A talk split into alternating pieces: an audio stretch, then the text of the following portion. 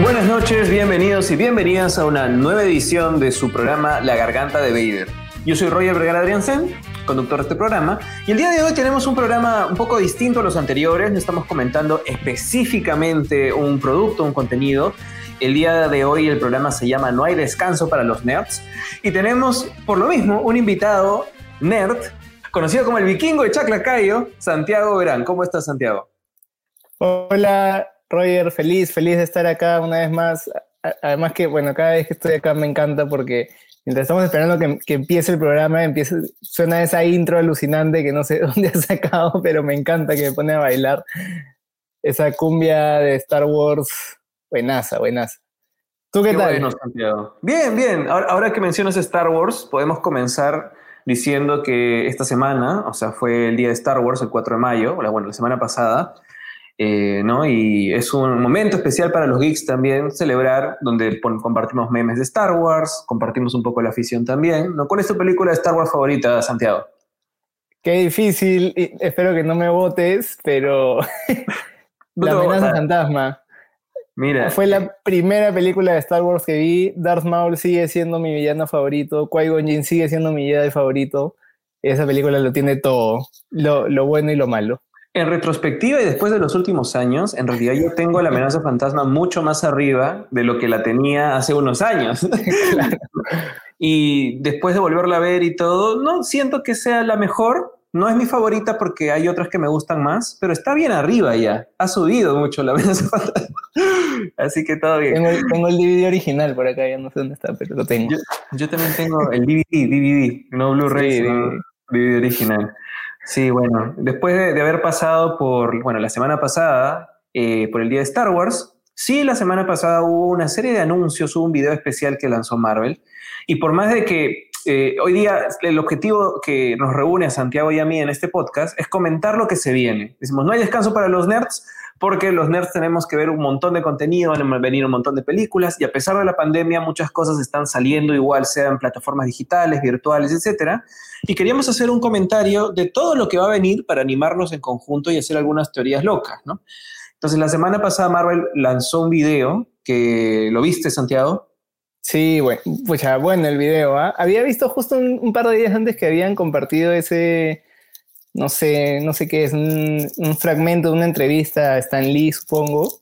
Dije, ah, qué bonito. Y después, cuando le escuché con ese montaje de las películas, de todo lo que hemos pasado y de lo que se viene, en verdad me, emocionó bastante. Muy, muy, muy bien logrado ese video. Que no sé qué es, un teaser, un tráiler, un video promocional, un, es es una un Claro, eso es un video promocional que, utiliza una serie de, clips que ya vimos, ¿no? De, Marvel, de otras películas pasadas, y que anuncian los títulos nuevos. Eso sí, mira, creo que voy a poder poner un poquito, espero que no me, que no me baneen, que no me baneen, no me quiten el, el este, el, digamos, el, el video de, Facebook por hacer esto.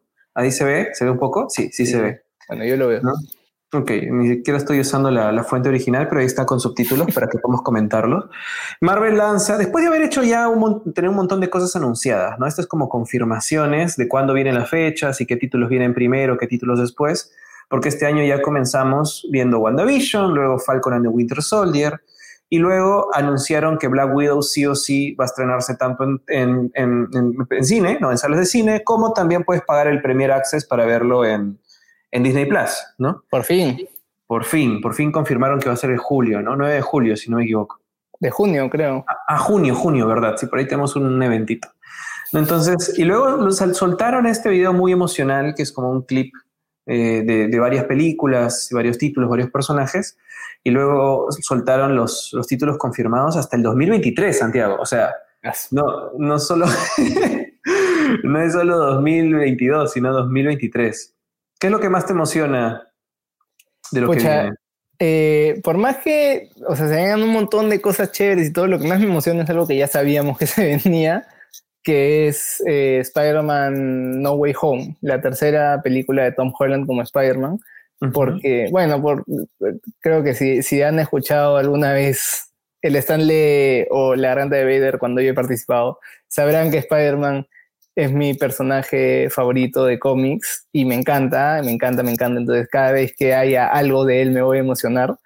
Y este, no sé, ha sido bien raro porque no, o sea, se supone que sale este año en diciembre y no nos han dado tráiler, nada, con ajustas un par de clips como promocionando la película, pero ni siquiera viendo qué va a pasar ahí. Y hay millones de rumores y todo, pero ah, yo lo único que espero es llegar a diciembre del 2021 para ver Spider-Man y después ya me puede dar COVID, tranquilo.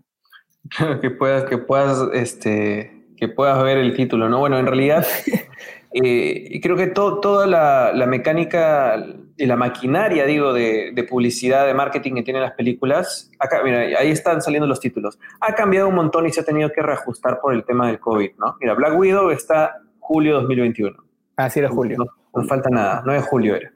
Eh, Shang-Chi, que, que, vemos acá en el tráiler también, que parece que no está funcionando tanto en China, no sé por qué, es en septiembre de 2021. Eternals, que estas son las primeras imágenes que soltaron de Eternals con Angelina Jolie, es noviembre de 2021. O sea, vamos a tener realmente cuatro películas más este año, que es un montón, un montón. Marvel nunca ha dado tantas en un año, hasta tres. Yo, no, no sabía que Shang-Chi iba a ser una película, pensé que iba a ser una serie. ¿Una serie? Sí, bueno, película, es película. Creo que sí, se merece el hecho de, poder ser una película.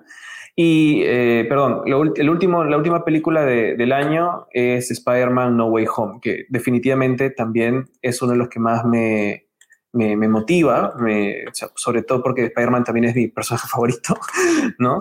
Entonces, eh, creo que es interesante también porque hay muchos rumores, muchísimos, muy pocas confirmaciones y no nos han querido mostrar nada porque tendrán una estrategia, ¿no? De, mostrarlo en algún momento. Igual ya está pasado el tiempo, no usualmente la maquinaria fuerte, fuerte, fuerte, fuerte es en el año de estreno, ¿no? Y los últimos seis meses es mucho más. Pero qué loco como, o sea, ya están tan posicionados, no tienen ninguna duda de que igual todo el mundo va a ir a ver Spider-Man, que no tienen que hacerle ni medio, ni, bueno, sí, están haciendo, están soltando sus cositas, ¿no? Pero igual saben que la gente cuando salga va a ir corriendo. Y hablando de Spider-Man, no, sé si ese es el momento, pero creo que justo hoy día salió el tráiler de Venom, que hablando de Spider-Man, porque es un personaje de Spider-Man aunque no tiene nada que ver, bueno, no sabemos si se cruzarán eh, las películas con el universo de, de, Marvel, porque, porque, bueno, es propiedad de Marvel, pero ahorita por ese tema de derechos muy confuso y, y raro, eh, esos derechos le siguen pertenecen a Sony que no quiere ser parte, bueno, no sé, o sea, hay un montón de temas legales detrás también, ¿no? Y Enrique no está. Ah, sí, sí está, mira, ahí está. Está Enrique, y dice que menciones la serie Mod. Sí, mira, ya, que abriste el tema de Venom, eh, y creo que vamos a ir comentando parte por parte, vamos a ir comentando los títulos. Mencionamos así rápidamente las películas que vienen este año, que son cuatro películas de Marvel pero estamos hablando del MCU, o sea, las películas del universo cinematográfico de Marvel. Películas de Sony, hay hasta una guardada en el saco, que es la de, la de Morbius, que tuvo tráiler y todo. Y que ¿Verdad que tuvo tráiler? Ya me había olvidado. Claro, y no sabemos cuándo, cuándo va a salir, o sea, hay, hay, mucha incertidumbre en ese tipo de temas, ¿no? Pero el tráiler del día de hoy, el que se soltó el día de hoy, fue el tráiler de Venom, que es el que tengo acá, ¿no? el tráiler de Venom. ¿Qué tal? ¿Qué, te pareció esta secuela que estoy poniendo acá? Bueno, que no me eh, bloquee el video. La, primera película de Venom, la verdad es que me, o sea, me pareció totalmente olvidable, mediocre. Bueno, no sé, o sea, no como que mala. O sea, sí, como no es una gran película. Y la vi, como que estuve, tuvo sus partes buenas, chéveres, pero en general no, no me parece nada así memorable. Pero este tráiler, no sé, ahora que de repente ya está un poco establecida más esta relación quizás cómica entre Eddie y el simbionte y parece que le están llevando más por ahí y no sé, no, no tienen que, dar tanta explicación de, dónde viene, por qué es así, que no sé qué, y además jugar alrededor de no mencionar a Spider-Man y, no, no, relacionarse con eso. Creo que esta me, como me emociona un poquito más, pero no me llega a emocionar como que, uy, me muero de ganas de ver esta película, porque la anterior tampoco me, encantó. Lo que sí me encanta es Woody Harrelson, así que espero que por lo menos sea divertido este, verlo como, como Cletus Cassidy, como Carnage. como Carnage, ¿no? Yo creo que te pasa un poco también lo que me sucede a mí, y es que siento que, Venom eh, sin Spider-Man es un desperdicio total. O sea, sin ser parte del universo de Spider-Man, ¿para qué está? O sea, ¿para qué? O sea, qué, bien que, esté mejor armado el simbionte, ¿no? De que, de que haya todo el tema, eh, digamos, de lore del personaje, un poco, ¿no? Pero Cletus casi y Eddie Brock son personajes del universo de Spider-Man, tienen relación con, con, Peter Parker incluso Eddie Brock, ¿no? Claro. Y, si no tiene relación con Peter Parker, eh, estamos hablando de una adaptación bastante libre del personaje, en donde lo que tienes es una película del simbionte y no una película de Eddie Brock, porque ya no es Eddie Brock, eh, este, nuestro amigo Tom Hardy, es otro personaje, ¿no? Entonces ahí está la gran pregunta de qué, eh, qué es lo que adaptamos, ¿no?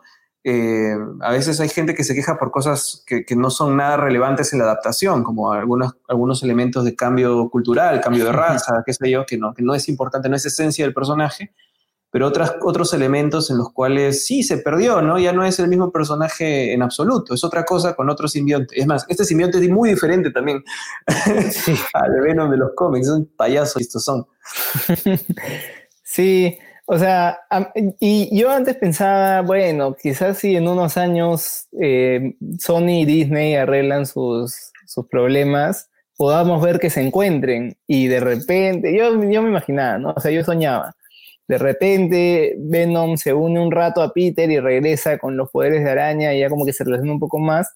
Pero igual no tiene mucho sentido porque el personaje acá es, ya tiene todos los poderes que tiene, que tiene Venom en los cómics que los tiene porque estuvo, porque como estuvo unido con Peter. Acá simplemente es como que así son los simbiontes. Entonces, no sé, o sea, creo que todos esos problemas son problemas que carga de, la película pasada. Y eso como limita bastante, creo, el potencial de esta. Igual como, bueno, una, una comparación un, un, poco jalada, pero creo que los peores problemas de la película de Wonder Woman, que es una película que me encanta, la primera, este, eh, son los que cargaba de Batman vs. Superman, que, tenía bastantes problemas. Entonces no podía brillar por sí sola porque cargaba eso, esas incongruencias o no sé. Y creo que lo mismo puede pasar con Let There Be Carnage, esta secuela de Venom, porque la primera tampoco fue ninguna maravilla y, y hay pocas, hay pocos ejemplos de películas de secuelas que hayan sido mejores que las originales. Y esta, 2. y esta ni siquiera es, claro, ni, siquiera es, no sé. Pues.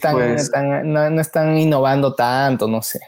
Claro, o sea, realmente lo único que alegra es el hecho de ver al, simbionte grande, fuerte y, comedor de, cerebros, ¿no? Pero en términos de historia me, desanima un poco. O sea, creo que la primera película me gustó el primer acto, el segundo lo pasé y el tercero me terminó por aburrir y decepcionar completamente, ¿no? bueno, además que era un, problema del cine del, no sé, del 2008, que era este, meter un montón de animación por computadora y no entender nada de lo que está pasando y no conectarte con nada. Era así, o sea, ¿qué gracia tiene? Para eso no se juega un videojuego o algo. Sí, lo único, y eso que los videojuegos creo que conectan más, más directamente, sobre todo los de Marvel últimos, como el Spider-Man del PS4, puff, conectas completamente con los personajes. Claro. Lo que iba ¿Qué cosa iba a decir? Que ayer me olvidé que iba a decir sobre esto, pero creo que el que tiene, tendría oportunidad de pronto de brillar un poquito es lo que has dicho. Woody Harrelson como, como Carnage puede que haga un Carnage interesante pero ya me desanime un poco la existencia de estas películas de Sony por separado, ¿no? O sea, ya, cuando... ya sabes que no lleva nada. Eh, eh, como las últimas de X-Men. O sea, ya está todo el universo de Marvel establecido y tratan de venderte otra película de X-Men. Y, bueno, todos vimos lo que pasó con las últimas películas de X-Men, no solo en la taquilla, sino en, calidad en general. Son ya. Sí, pues que, se fue. Es que no, tienen, creo que no, no sé si tienen alguna motivación por hacerlas bien. O sea, ya más allá de, recuperar la plata que invierten, ya no está la motivación de armar un universo más grande, poder hacer más películas, que la gente se encariñe con los personajes. Si no, es más como, ya bueno, vamos a entretener a la gente que nos dé su plata y, y pasamos Vamos a seguir exprimiendo, ¿no? Exprimiendo el jugo eh, de la, compra de la licencia y tienes que tener un blockbuster que lleve, mucha gente, ¿no? Pero eh, creo que ahí se diferencia mucho el método de trabajo que tiene definitivamente Kevin Feige, ¿no? De donde lo primero es la historia, los personajes. Y igual hacen negocio, o sea, igual sacan millones de millones de millones de, plata, pero tiene, tienes como que un énfasis en la historia, ¿no? Creo que claro, porque a la larga paga más, creo. Sí, paga, evidentemente paga más porque este, no por algo han sido las películas más vistas ¿no? de, de, toda la historia reciente del cine. Y los otros son estudios que no se dedican solamente a, a, la, a la, franquicia de, de, adaptación de cómics, sino tienen otras pelis, otros intereses, y esa es una película más. Me gustaría que hayan adaptaciones como autoconclusivas de personajes que cuenten una historia sola y que pueda estar desconectada. Ok, puede ser, pero no escojas un personaje que está tan conectado a una piedra angular de, narrativa de cómics, como los personajes Venom y Carnage que están conectados con Spider-Man, pues, ¿no? Claro. Eh, Morbius no sé si, o sea, Morbius quizás sí pueda tener su historia de vampiro separado, pero... Puede ser, pero metieron en el tráiler al buitre, o sea... ¿Verdad? ¿Verdad? Sí, sí, sí, sí. Sí, no sabemos qué, pasará con Sony, pero por eso... Sony es el hermano loco de la familia. claro. Pero por eso nos centramos, creo, más en lo que puede ser lo más, no sé, mainstream, pero, pero lo es por algo, porque funciona, porque hace que la gente hable de eso y por eso nos, nos concentramos más en hablar del, del universo cinematográfico de Marvel que está dirigido por Disney, que es, bueno. El ratón. El ratón malvado. Pero bueno, ya, que estábamos hablando de Venom, eh, para terminar nomás lo único que iba a decir es que sí, a mí sí me afecta un poco el hecho de que finalmente todos los simbiontes sean iguales, ¿no? O sea, no, hay, no hay, diferencia más del color, ¿no? Y Venom tiene esos poderes porque originalmente se unió con Spider-Man, entonces tiene los poderes de Spider-Man. Carnage no tiene los mismos poderes de Venom. Carnage es un hijo por mitosis, no sé, por, gemación de Venom, que se une con la sangre de Cletus Cassidy, o sea, y por eso hace navajas. Y con la locura de Cletus Cassidy. Y con la locura de Cletus Cassidy. Entonces, el simbionte potencia lo que tienes y son diferentes entre sí, ¿no? O sea, no, un simbionte junto con Groot, como pasó, este, tiene otros poderes. Entonces, eh, es, feo eso, mira, acá Gonzalo dice, este tráiler de Venom 2, puaj, ¿no? Eh, hasta los Power Rangers se diferencian más, y es verdad, y eso se diferencian por colores y tienen personalidades distintas. Sí, qué, terrible. Pero bueno. bueno. Bueno, no sé, o sea, ya me has hecho saltar un poco a pensar en, en que en los cómics tampoco creo que están manejando muy bien a Venom últimamente. O sea, ahorita Venom es, lo han hecho como más importante en, el universo. El último gran evento de Marvel en los cómics ha sido King in Black, que es un universo, es un evento en el que el protagonista es Venom, y, pero todo el, todo el universo Marvel participa. Y a mí la verdad es que tampoco me gusta mucho cómo han llevado la historia de Venom, el origen de los simbiontes y, la raza alienígena con un, como que Rey que quiere conquistar todo, un dios simbionte y que le salen alas como dragón, un, montón de cosas, pero creo que mientras más, no sé, secundario, por así decirlo, era Venom, era un personaje más interesante. Y como, como decíamos, mientras más esté relacionado a Spider-Man. Ahora ya como que están haciendo que sea un personaje como que por sí solo, que, que bien por él, pero, pero a mí la verdad como más me gusta como parte de Spider-Man. Así como quizás en, Marvel, en DC, Nightwing, me gusta que sea como que, tenga su propia historia, pero que siempre esté ligado a Batman, siempre Por La familia de Batman, claro. Sí. Sí, bueno, eh, solo para terminar con las películas de Marvel que no son Marvel Studios, eh, solo decir que encontré la, la, fecha de Morbius y se supone que es en enero del 2022. Se supone que es en enero del 2022. No sé, ya para qué ya. Sí. entonces, no, ese es un, un gran problema de, de, de, Sony. Este, y bueno, entiendo que ahora es un poco por el contexto de que los cines están cerrados, las producciones se han paralizado por la pandemia y todo.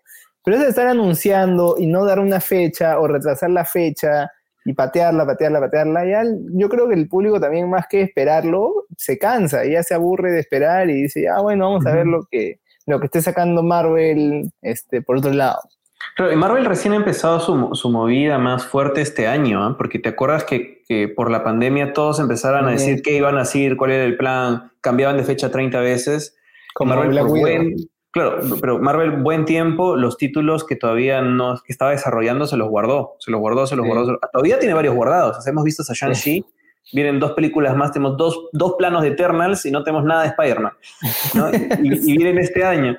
Y luego, ahora, después de cambiar Black Widow 30 veces de fecha, igual, este, ya han ido soltando más cosas y con este video han planificado hasta el 2023. Creo que ya podemos pasar a hablar de, primero vamos a hablar de las películas, porque las series son muchísimas, pero hablemos de las películas. Te voy mencionando una por otra y dime, Santiago, ¿qué piensas? ¿Cuál es tu expectativa? ¿ya? Primero Black Widow, o sea, viene, viene en julio, Black Widow. Black Widow es una película que no solo por los retrasos del último año, sino que ya está tarde, está 10 años tarde, 9 años tarde. Porque le, dieron película a casi todo, bueno, a todos los Avengers menos a Black Widow y a Hawkeye. Hawkeye porque nadie le interesaba. A mí me parece un personaje bravazo y muy, muy, muy chévere que sea parte, pero entiendo por qué no le hacían su película. Pero Black Widow siempre tenía como que hay algo ahí detrás que está interesante y que podrían explorar y después de hecho Fulton en cuando tienen los flashbacks de su pasado, la gente pensaba, oye, sería chévere ver esto en una película, ¿por qué no le hacen una película? Y se demoraron más que, que, que DC en darle una película con una protagonista mujer al público, porque DC fue como que su tercera película, ya fue con una mujer y Marvel hizo un montón, le hizo segunda película a, a sus personajes, le hizo crossover, le hizo tercera película a Iron Man, hizo el crossover más, más grande en la historia del cine. Y aún la película de Black Widow. Mató a Black Widow primero en al personaje. y después dijeron, bueno, ahora, que ya está muerta, te cuento su historia. Ya, o sea, llega tarde, pero aún así este, me interesa bastante. Me, porque bueno, es una película que, que espero hace tiempo y, y, y, me interesa ver, el, ver la historia del personaje y, y bueno, un, un poquito, no, no, es lo que más me jala, pero me parece chévere que estén otros personajes como otras Black Widows, como el Red Guardian, como Taskmaster. Entonces, sí, sí, la verdad es que sí me entusiasma y ya quiero que llegue julio. Me molesta tener que pagar para verla teniendo suscripción en Disney Plus. Este, pero bueno, sacando la cuenta es lo mismo que pagaría por ir al cine, o sea, dos entradas al cine, pero, pero el cine es el cine, pues. Claro, no es, no es tu casa, con la bulla de la casa o lo que sea que tengas. Sí, sí, con mi mamá gritando al costado. Sí, sí. Sí, pero de, de, hecho estoy de acuerdo contigo, creo que es una película que llega muy, muy tarde. Aún así, Marvel ha probado que retroactivamente logran no necesariamente tapar errores, porque ahí están, pero sí darle valor a cosas con los nuevos títulos que vienen, cosas desde atrás con títulos nuevos, ¿no? Y por eso tengo alguna expectativa. Quisiera ver qué hacen en esta película que realmente sea bueno y que el boca a boca, porque no me están dando tampoco, no sé, invasión alienígena, no me están dando... Eh, las películas, las últimas películas tenían como que los stakes muy grandes y que eso llamaba mucho la atención para que la vayan a ver. ¿Cuál es su estrategia para que la gente vaya a ver Black Widow más allá del personaje que es querido o la actriz que es famosa? Porque el tráiler es un Taxmaster, o sea, un tipo que pelea con otros tipos que pelean, ¿no? Claro, y, ni siquiera hay un riesgo porque dice si se muere este personaje, no se va a morir este personaje porque entendemos que es en el pasado. Y se va a morir después igual. Claro, igual ya está muerta. Entonces, claro, entonces, ¿qué es lo que va a hacer que, que, la gente empiece, vea la película y haya un boca a boca y digan esta película es buena, vean? Claro. Entonces, claro, tiene que ser realmente buena para que haya ese boca a boca. Porque la gente la va a ver, la gente como nosotros la va a ver porque no tiene nada más que hacer en su casa, no, tiene, no hay nada más que ver quizás y porque le tenemos cariño al personaje y lo que sea pero los que no son así fans, fans del MCU o de Black Widow en sí, no sé si vayan a verlos o si vayan a, invertir sus 50 soles en ver el, acceso el, preferencial. El personaje, es muy interesante. O sea, nosotros que, leemos cómics o algo, o sea, yo, yo esperaba, pero después nos dimos cuenta que Whedon era una terrible persona. Lo lógico era que Black Widow levante el martillo en Age of Ultron. O sea, e, es, eh, ¿no? Eh, Black Widow tiene un montón de capas en su, digamos, en su historia, en su personalidad para explotar y merecía su película hace 10 años. Veamos qué nos ofrecen con esta, ¿no? A ver. o sea, más, allá de las de los stakes, como dices, o sea, a mí las películas que más me, las historias que más me gustan en general son las que son más aterrizadas. Y creo que eso es lo, lo, lo bueno que tiene. E incluso Black Widow fue bien interesante en Captain America de Winter Soldier, que hasta el día de hoy eh, mantengo que es la mejor película de Marvel. Y era porque era todo muy, no todo muy realista, porque tenían obviamente su, su buena dosis de fantasía, pero era más espionaje, más pelea cuerpo a cuerpo, no tanto como que viene un alien, más relaciones personales, amistad, traición. Pero, y, de repente eso vemos acá y lo hacen bien y, si hacen, y si logran contar una buena película, independientemente de, una buena historia, independientemente de, de lo que implique para el resto del universo Marvel, este, la gente sí va a decir, oye, tienes que ver Black Widow porque es realmente buena. Y ojalá, y, bueno. Igual es un riesgo porque es su primera película que van a estrenar post pandemia. O sea, tiene, tiene que ser buena. O sea, ellos tienen que jugarles, tienen, están jugándose a que sea un éxito. Entonces es bien complicado en el términos de negocio también, ¿no? Sí, sí, Pero bueno.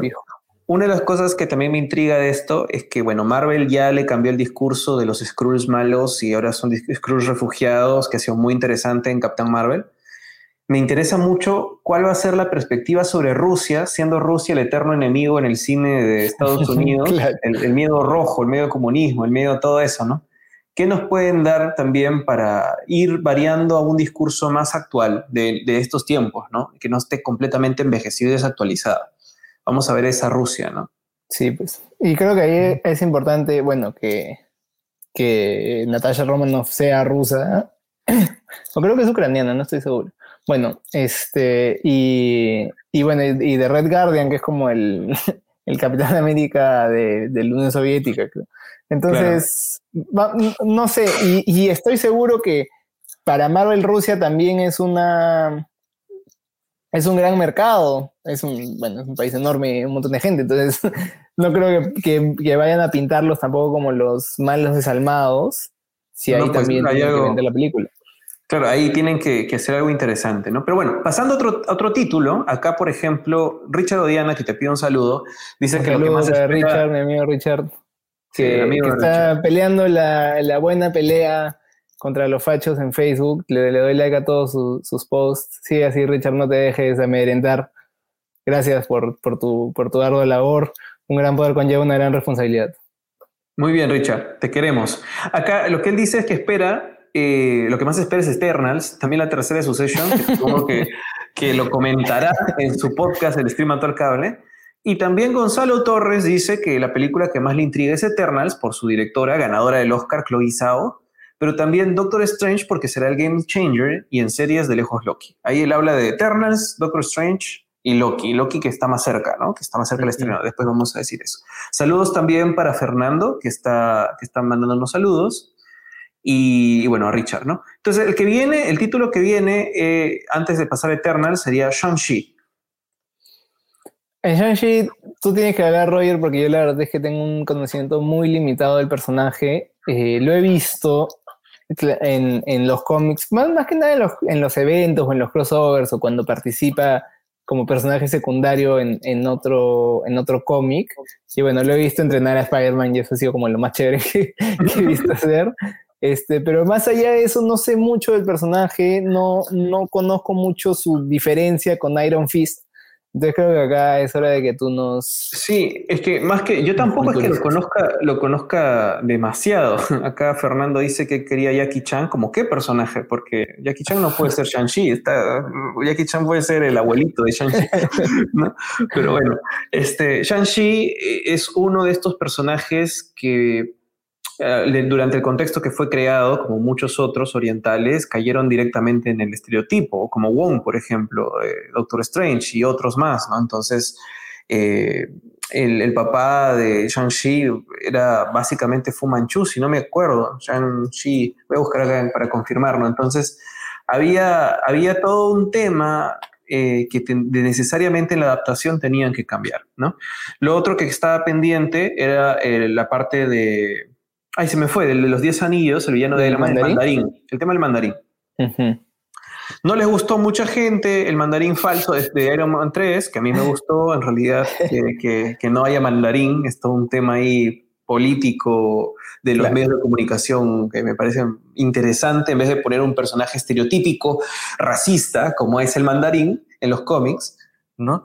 Entonces, eh, me pareció interesante, pero lo han traído de vuelta, hicieron este corto que se llama All Hey the King, en donde se ve que el mandarín real existe, y después de muchos años, desde Iron Man 3, están trayendo de vuelta al personaje del mandarín, bueno, de vuelta por primera vez lo vamos a ver en realidad, ¿no?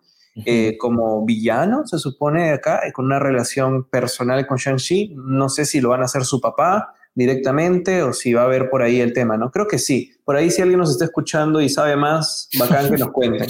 Porque tampoco es que sé mucho, ¿no? Em, Igual lo que más me emociona de esta película, eso sí, es las artes marciales. O sea, ver las mechas. Y lo que eh, esa fue la gran decepción con Iron Fist. Iron Fist también se supone que es el, el maestro de Kung Fu, el que nadie le, le, le para mecha más que Shang-Chi. Este, y, no, y lo vimos haciendo Tai Chi durante toda la serie, durante, durante no sé, 12 capítulos, 8, no, ya ni me acuerdo cuántos capítulos fueron, pero la cosa es que durante toda la primera temporada y por gran parte de la segunda, eh, las artes marciales que lo veíamos hacer era este, Tai Chi.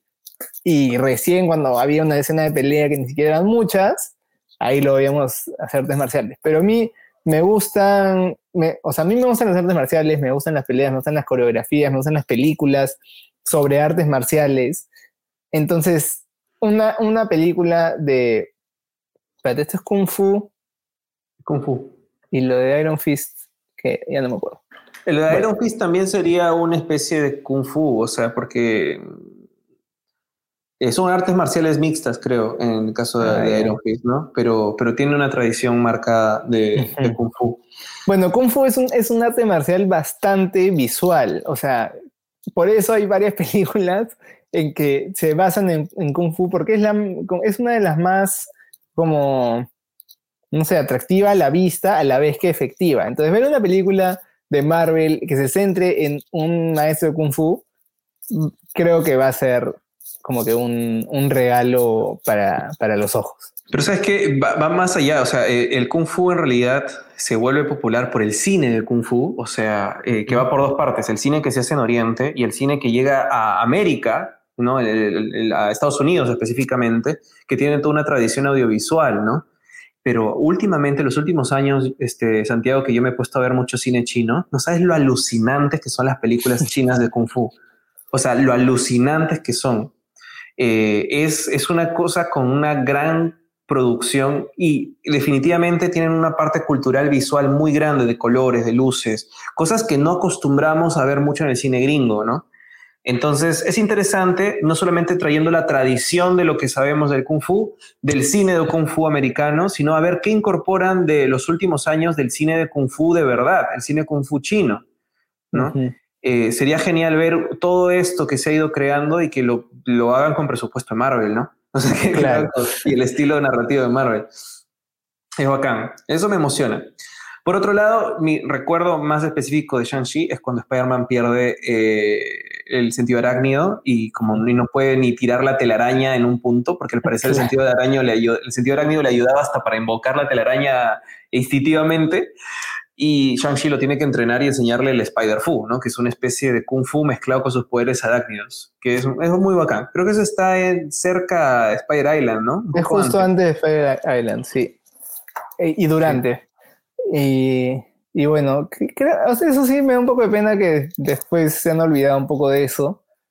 Este, no sé, como que no lo he visto, no, lo he vuelto a ver haciendo tantas artes marciales al, pelear más que lo que siempre hemos visto. Eso, hay, un, hay un video este, de Polygon, que es un, un, canal de YouTube donde hablan de un montón de cosas, pero sobre todo de videojuegos, en que un pata especialista en artes marciales analiza los estilos en que está basado el, el Spider-Man de Play 4. Y es alucinante porque te, te da como que te, te, enseña que los, los realizadores del, del, videojuego en verdad han estudiado y saben y tiene sentido por qué usa esas artes marciales y el estilo. Y el estilo de pelea en ese videojuego es bien chévere. Así que si pueden, búsquenlo. Polygon, Spider-Man, Martial Arts. Genial. Tú sabes que a mí me gusta mucho la esgrima, ¿no? Entonces, por ejemplo, ahora que estaba jugando mucho Witcher, yo veía el juego y dije, esto es, eso es técnica, o sea, este, juego está hecho con la técnica eh, real de la escuela alemana para esto, o sea, Así. Y, me, puse a averiguar y hay un pues, hay un tipo, por ahí lo perdí, que se dedica a ver temas de artes marciales para videojuegos. O sea, y para específicamente para el juego de Witcher 3, contrataron a esta persona para que haga todos los movimientos del personaje con las espadas y las armas, que no solo hay espadas, también hay hachas y todo, para que tenga realismo. Entonces, parece muy bacán ese tipo de, trabajo, ¿no? Que se haga a ese nivel. Sí, y, no sé, a alguien externo le podría parecer un, un, detallito, pero en verdad sí hace la gran diferencia. Uf, sí, un montón, la verdad que un montón. Pero bueno, encontré también, Santiago, lo que te decía, que Chang-Chi es un personaje que crean porque adquieren los derechos de otro cómic que era el Doctor Fu Manchu, o sea, un villano, ¿no? Y Fu Manchu sí es un personaje estereotípico creado con preceptos racistas. Hicieron a Fu Manchu el papá de Shang-Chi, o sea, Shang-Chi es como el hijo de Fu Manchu. Entonces, van a ser definitivamente que Shang-Chi sea el hijo del mandarín, ¿no? Y vamos a ver cómo hacen esta relación padre-hijo y cómo justificamos todo lo que está pasando, ¿no? Bacán. Sí, fijo, fijo le espero. No sé si con tantas ansias, pero voy a estar feliz cuando llegue. La que sí no espero para nada es Eternal. ¿No la esperas? No. No me importa. O sea, no, me importa en, en, lo mínimo. O sea, yo me acuerdo que había escuchado de los Eternals, vi que el cómic lo había escrito Neil Gaiman, que es un genio, genio, genio. Lamentablemente está, el cómic está dibujado por por John Romita Jr. No sé si es el primer cómic de Eternals, la primera aparición, pero como que lo más, no sé, reciente, que, fue en el 2007, creo. Este, me lo compré emocionado, vamos a ver estos que tanto hablan de los Eternals. Lo leí, dije Neil Gaiman, dije, bueno, John Romita Jr. es un lastre, pero, pero hay buenas historias en que, o sea, si el guionista es bueno, este, el cómic puede ser bueno, y sobre todo si, si Junior Junior se, esfuerza. Pero no fue el caso y el cómic de, Eternals me pareció malísimo. Entonces, después de esa gran decepción, verlos en la pantalla grande tampoco me entusiasma para nada.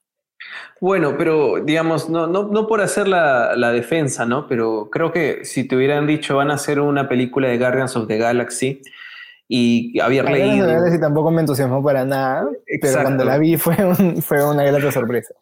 Eh, espero eso, eso es lo que yo espero, la verdad. Además que la directora es buena, es interesante, ¿no?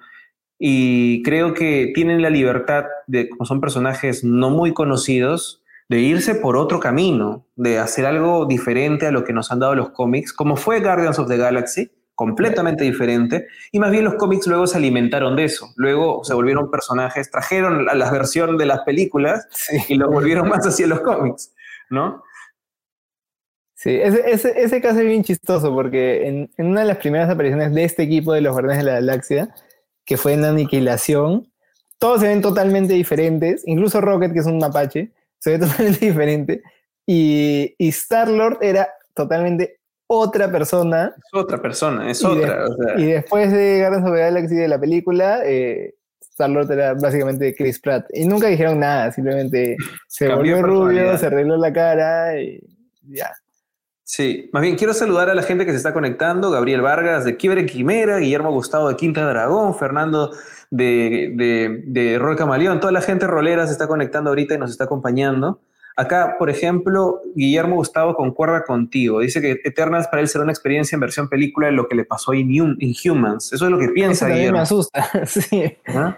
Claro, en Humans, creo que en Humans es, es como que lo contrario de lo que dices de, de Guardians of the Galaxy, que no esperaba nada y me dieron algo bueno.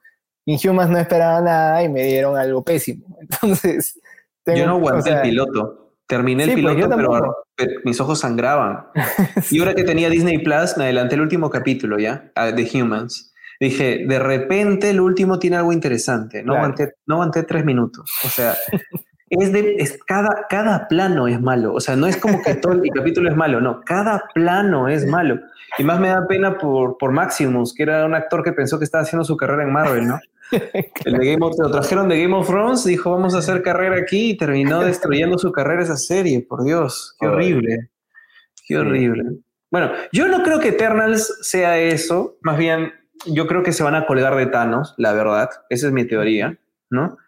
porque por, si, si, no lo saben y están escuchando este, esto en versión podcast o en versión este, eh, video en vivo, como estamos ahorita, o sea, los Eternals están conectados con varias cosas que ya están en el MCU, ¿no? Los Celestials, como por ejemplo Ego, de alguna manera quisieron que los Eternals sean los protectores originales de la Tierra.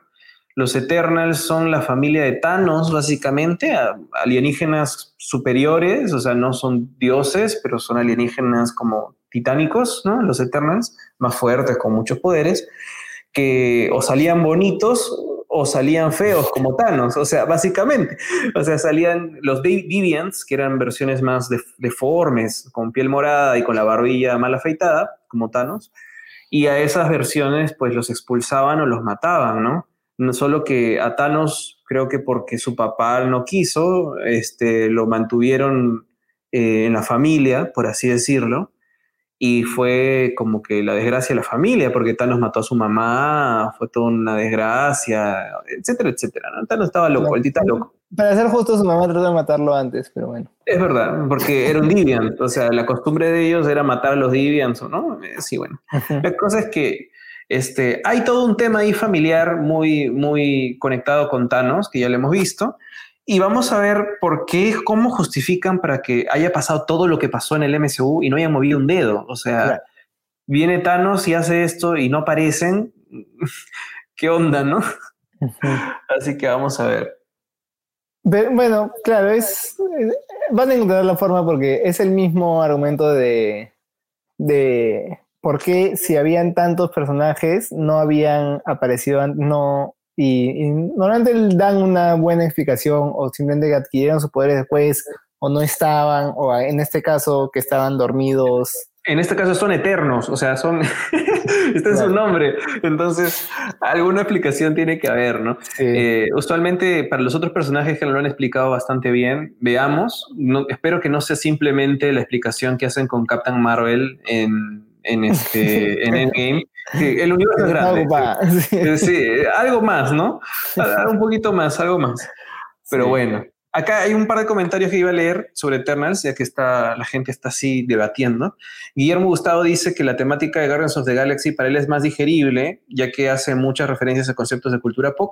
pop pero Eternals, ¿qué estrategia podrían tener? Dice, bueno, no sabemos, no hemos visto nada, hemos visto dos planos también. Sí, pues. No se puede saber. Gabriel dice, ojalá tenga voz propia y no un copy-paste de la fórmula Disney. Eh, ¿Fórmula Disney o fórmula Marvel? Porque creo que son dos cosas distintas, ¿no? Eh, yo creo que no por nada han puesto a, Chloe Zhao, ¿no? No, es, no, una, directora que, que haga copy-paste, la verdad. Es más, me parece que ¿en dónde va a meter a sus actores no actores? O sea, siempre, siempre trabaja con no actores. ¿En qué parte de la película? No sé. Eh, no sé, vamos a ver. Creo que más bien cuando sale un título de personajes que no, que no son tan populares, mi interés es más bien, ok, acá van a hacer borrón y cuenta nueva. O sea, van a, van a renovarlo. libertad. Claro, van a borrar en los cómics también cómo han sido los Eternal antes, va a ser un retcon a partir del éxito de la película, ¿no? Eso van a hacer, aunque no tenga sentido. Sí, eh, Fernando dice que hermosa familia y Eternals, y Guillermo pregunta si habrá referencia a la película Highlander. No sé. por, inmortales. No sé. De que la gente es inmortal. Es que los Eternals no es que no, es que sean inmortales, sí se mueren, solamente viven mucho tiempo, ¿no? sí, no son inmortales. Pero bueno. ¿Algo más, Santiago, sobre los Eternals que quieras decir? O pasamos a la siguiente. No, sí creo que podemos pasar. La siguiente, bueno. Creo que después viene Spider-Man, que sería nos abarcaría toda una temporada de la garganta de Vader. Sí, yo creo que vamos a hacer otro de Spider-Man en otro momento ya, porque, claro, o sea, en, cuanto salga tráiler te voy a llamar Santiago ya. Porque eso, porque eso sí da para comentar un montón. Pero ahora no tenemos más que título y un par de fotos y rumores y muy poquitas confirmaciones. Pero ¿qué, qué piensas? ¿Qué esperas en todo caso? Espero que se centren, que ya sea que vayan a hacer multiversos o no, que yo creo y espero que no, que se centren en cerrar los, lo que están habiendo con Spider-Man y con, y con la, identidad expuesta de Peter y que desarrollen un poquito más a, a todos los personajes que creo que tiene un, un buen abanico de personajes secundarios interesantes, pero que todavía no le dan suficiente punche. Entonces, justo eh, el, domingo, ayer, que fue el Día de la Madre, estaba hablando con Ale, mi enamorada, de las, de las mejores mamás del cine, y después saltamos a serie, cómics y todo. Y para mí una de las mejores mamás de, de la ficción es May Parker. Y creo que en, justo en estas películas que había oportunidad para darle más desarrollo, creo que no se siente tanto la, como el rol icónico como, como madre de May, más allá de que esté ahí. Entonces, y, y, así como ella, creo que todos los personajes secundarios dan para mucho más. Hemos visto cositas chiquitas, por ejemplo, de Flash, de que sus papás no, no le hacen mucho caso y de por qué es como es y lo que sea.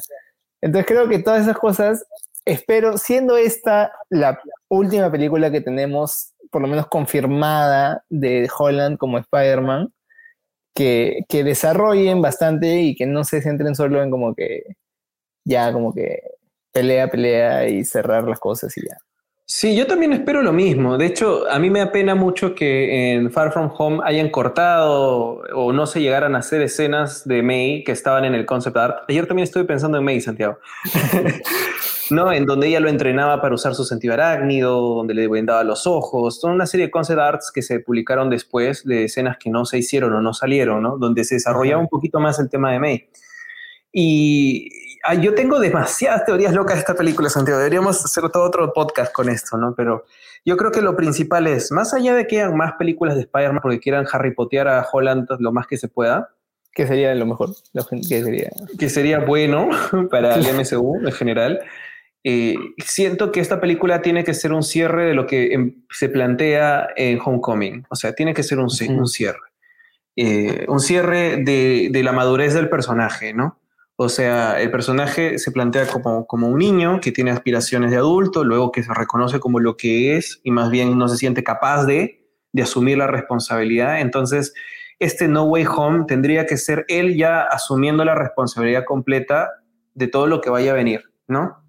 Entonces, eh, eso para el personaje de Peter, o sea, Peter asumiéndose como el héroe que es y que va a ser, porque no puede morir, no va a acabar ahí, no, la franquicia espero que no muera por discusiones con Sony, no.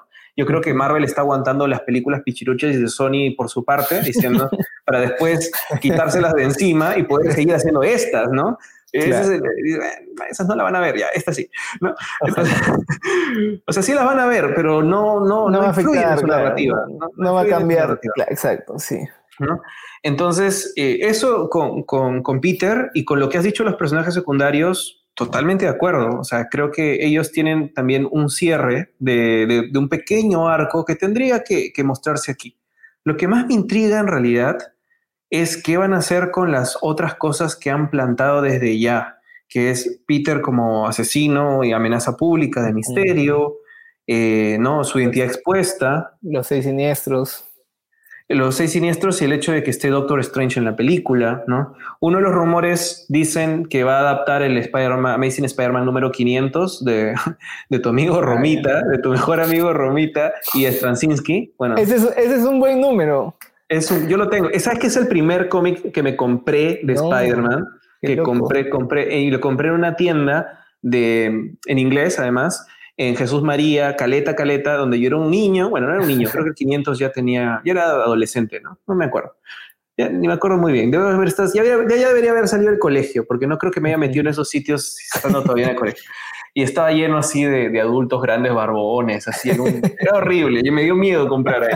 Pero ahora yo soy el adulto barbón. Pero la, cosa es que este, es un buen cómic, ese es un buen cómic, pero dicen que podría estar inspirado en ese, nada más que con la diferencia de que si es verdad que sale todo y si es verdad que salen los demás, podrían ser cameos como los que hay en ese cómic, ¿no? Claro. Que son cameos muy chiquititos de versiones posibles, pasadas y futuras, como el, cuento de Charles Dickens, básicamente de, Peter Parker, ¿no? Podría ser. Sí, este, pero bueno, como digo, más allá de las, de, de las teorías de lo que vaya a pasar o no vaya a pasar, otra cosa que espero que sí pase es que por fin, ahora sí, ya por favor, y estuvo bueno, se desligue de Iron Man. Ya, o sea, creo que ha sido una buena forma de, introducirlo al universo. Ya tuvimos que cargar toda una película con cómo es totalmente dependiente, de, Tony y hemos tenido que, pasar la película en, que se desprende de él, en que pasa el luto, en que comienza a hacer cosas ya por sí solo, todavía con toda la tecnología Stark y el financiamiento de Happy y lo que sea, pero ya siendo él solito. Entonces espero que, que en la tercera sí ya Tony simplemente se ha mencionado, porque no creo que, vayan a obviarlo totalmente, pero sí que ya por ahí esté satelitalmente, pero no sea parte de la trama, ¿no? Y bueno, algo que sí me ha molestado de, esta versión, eso sí lo digo, y a mí me gusta mucho Holland como Spider-Man y, la adaptación y todo, creo que tiene bastante potencial todavía, pero lo que sí me ha molestado ha sido el desplazamiento total de, de Ben, del tío Ben y de, y de su historia y su motivación y el gran poder conlleva una gran responsabilidad. Creo que han, hecho que Tony sea eso, pero, pero no sé, como que ahora Tony es todo, todo el sufrimiento de Peter cuando ha perdido a, a quien fue su papá hasta los 16 años. Entonces, sí, perdón que me, sí me molesta todavía. Y no, y no creo que lo vayan a corregir. No, es que lo vayan a corregir, yo creo que el tema de la pérdida, perdón que mi internet se, fue un segundo por mi culpa, lo, moví yo.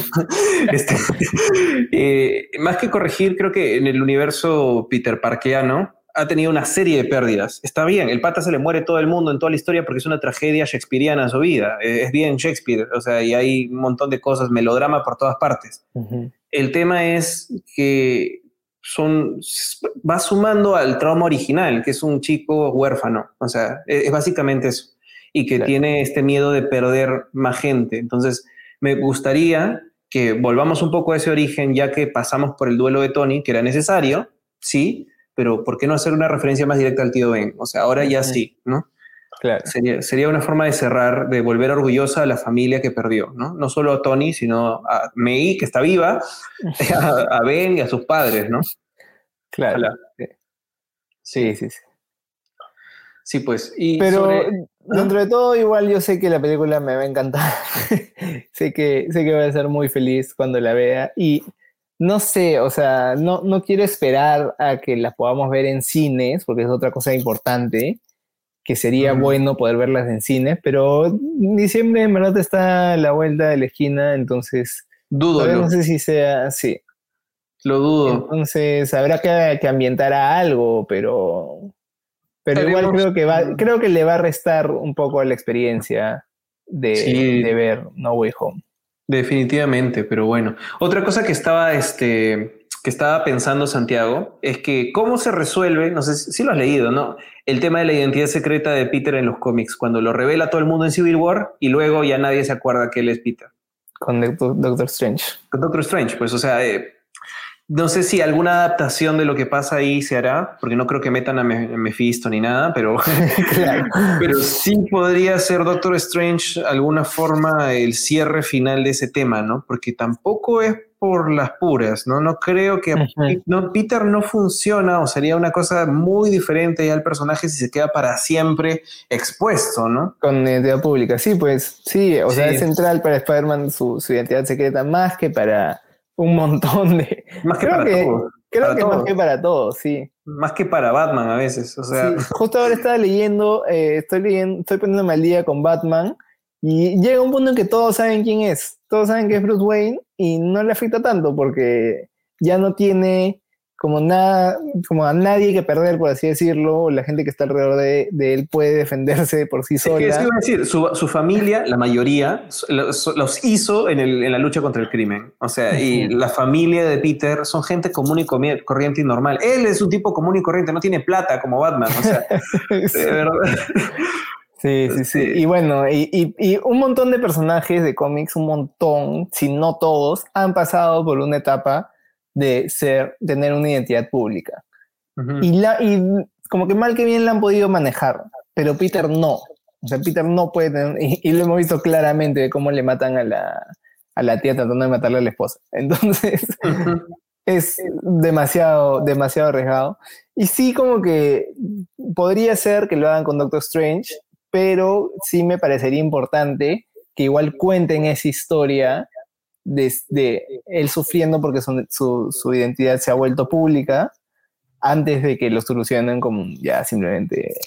Claro, podría, podría ser además que, es, que ser algo que se resuelva no en su película, sino de repente se podría resolver en Doctor Strange en el Multiverse of Madness. O sea, los resultados de esa peli creo que pueden calar a tener sí consecuencias muy grandes para el MCU, pero ahorita vamos a hablar, vamos a hablar de eso. Voy a leer unos cuantos unos cuantos, unos cuantos comentarios. Mira, Gabriel dice que dos tercios será lo que dice Santiago y un tercio igual multiverso. Este, el resto va a ser Doctor Strange con Wanda. Por ahí, no sé si se meta Wanda en Spider-Man, creo que tendrá una historia muy aparte, ¿no? Pero puede ser. Eh, Fernando pide un Spider-Man 4 con Toby viejo y Kristen Dunst vieja. Yo creo que lo mejor que puedes conseguir es que en algún punto pasen al MSU como un universo aparte y tengan un cierre, ¿no?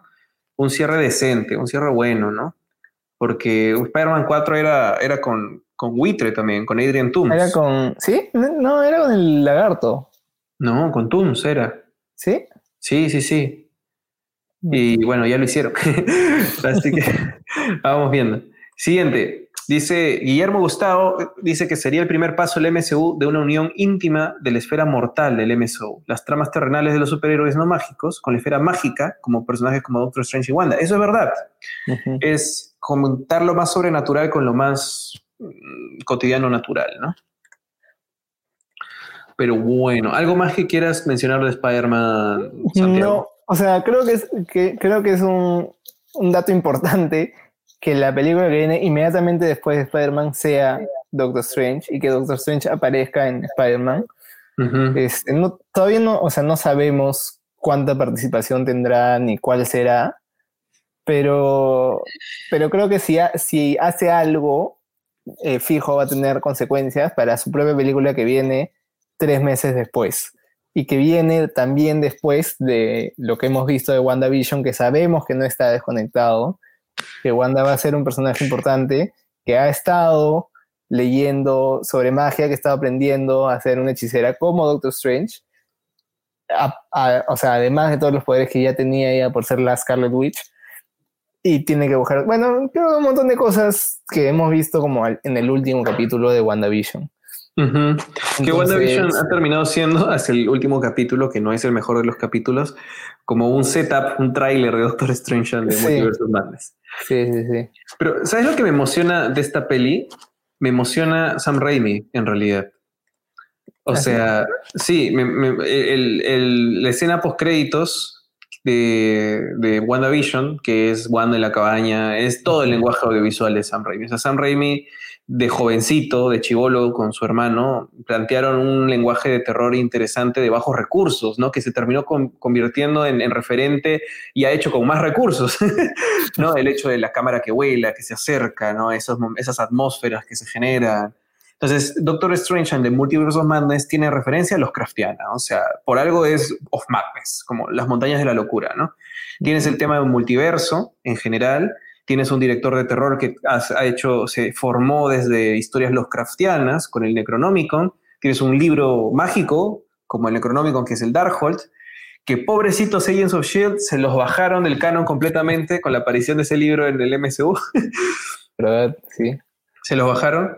Entonces, tiene una serie de cosas muy interesantes. Yo creo que si, si Toby y Andrew de verdad salen en algo, tal vez no salgan en, en Spider-Man 3, Y si vayan a pasar por cierta cantidad de multiversos en esta película, podrían pasar por multiversos de otras películas de Marvel que no han tenido injerencia en el MCU, ¿no?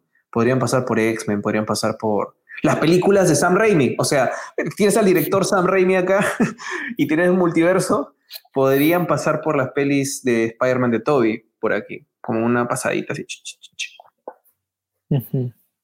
¿No? Puede ser, no sé. ¿Qué más piensas?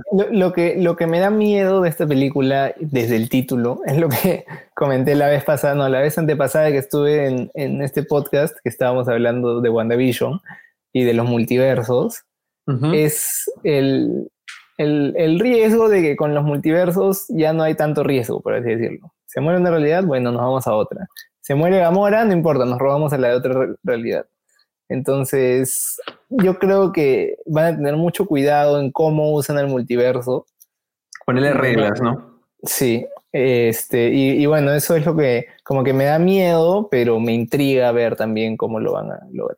Yo creo que lo que va a preparar un poquito el orden del concepto y para que nos vayamos familiarizando con lo que nos van a presentar, porque creo que Endgame nos trajo de forma muy dura cuál es el viaje en el tiempo que ellos estaban planteando. O sea, ¡pum! Este, este, es mi tipo de viaje en el tiempo, se acabó. Y, es un referente poco usual en el cine, ¿no? Eh, el viaje en el tiempo de Trunks solo lo hemos visto en Dragon Ball, o sea, esta, versión de viaje en el tiempo. Yo creo que esto de los multiversos va a empezar a introducirse desde Loki, que ya viene. Claro, eh, verdad. Con Loki vamos a empezar a ver un poco cómo funciona el tema. Él es una variante de Loki original, es una versión de un multiverso alterno. Y creo que pueden ordenarse muy rápido, espero, y muy claro. Si lo logró DC en la serie de Flash, si lo ha logrado ahí, entonces yo creo que va a poder, este, va a poder hacerlo en esta película. Espero, ¿no? Sí, pues en, en, DC es más como que como viajar a otro, a otro país, ¿no? Como que no vamos al universo de tal, no vamos al universo de tal. Entonces, si, no afecta tanto lo que pasa en uno a lo que pasa en el otro y pueden realmente desconectarlo, creo que sería mejor. A que si está todo conectado, bueno, no sé. No sé, solo espero que. No, bueno, no sé. No sé si por ahí viene Guardians 3, pero también Guardians 3 me, me intriga porque yo lo que entiendo es que va a ser la, la búsqueda de Gamora o algo así. Sí, o sea, tendría, tendría que ser uno de las tramas, ¿no? Alguna de las tramas. Pero eso viene bien tarde, entonces no sé si lo vayan a relacionar tanto con multiverso. Bueno, no sé, pues no, no sé cuánto se demore la siguiente etapa de Marvel.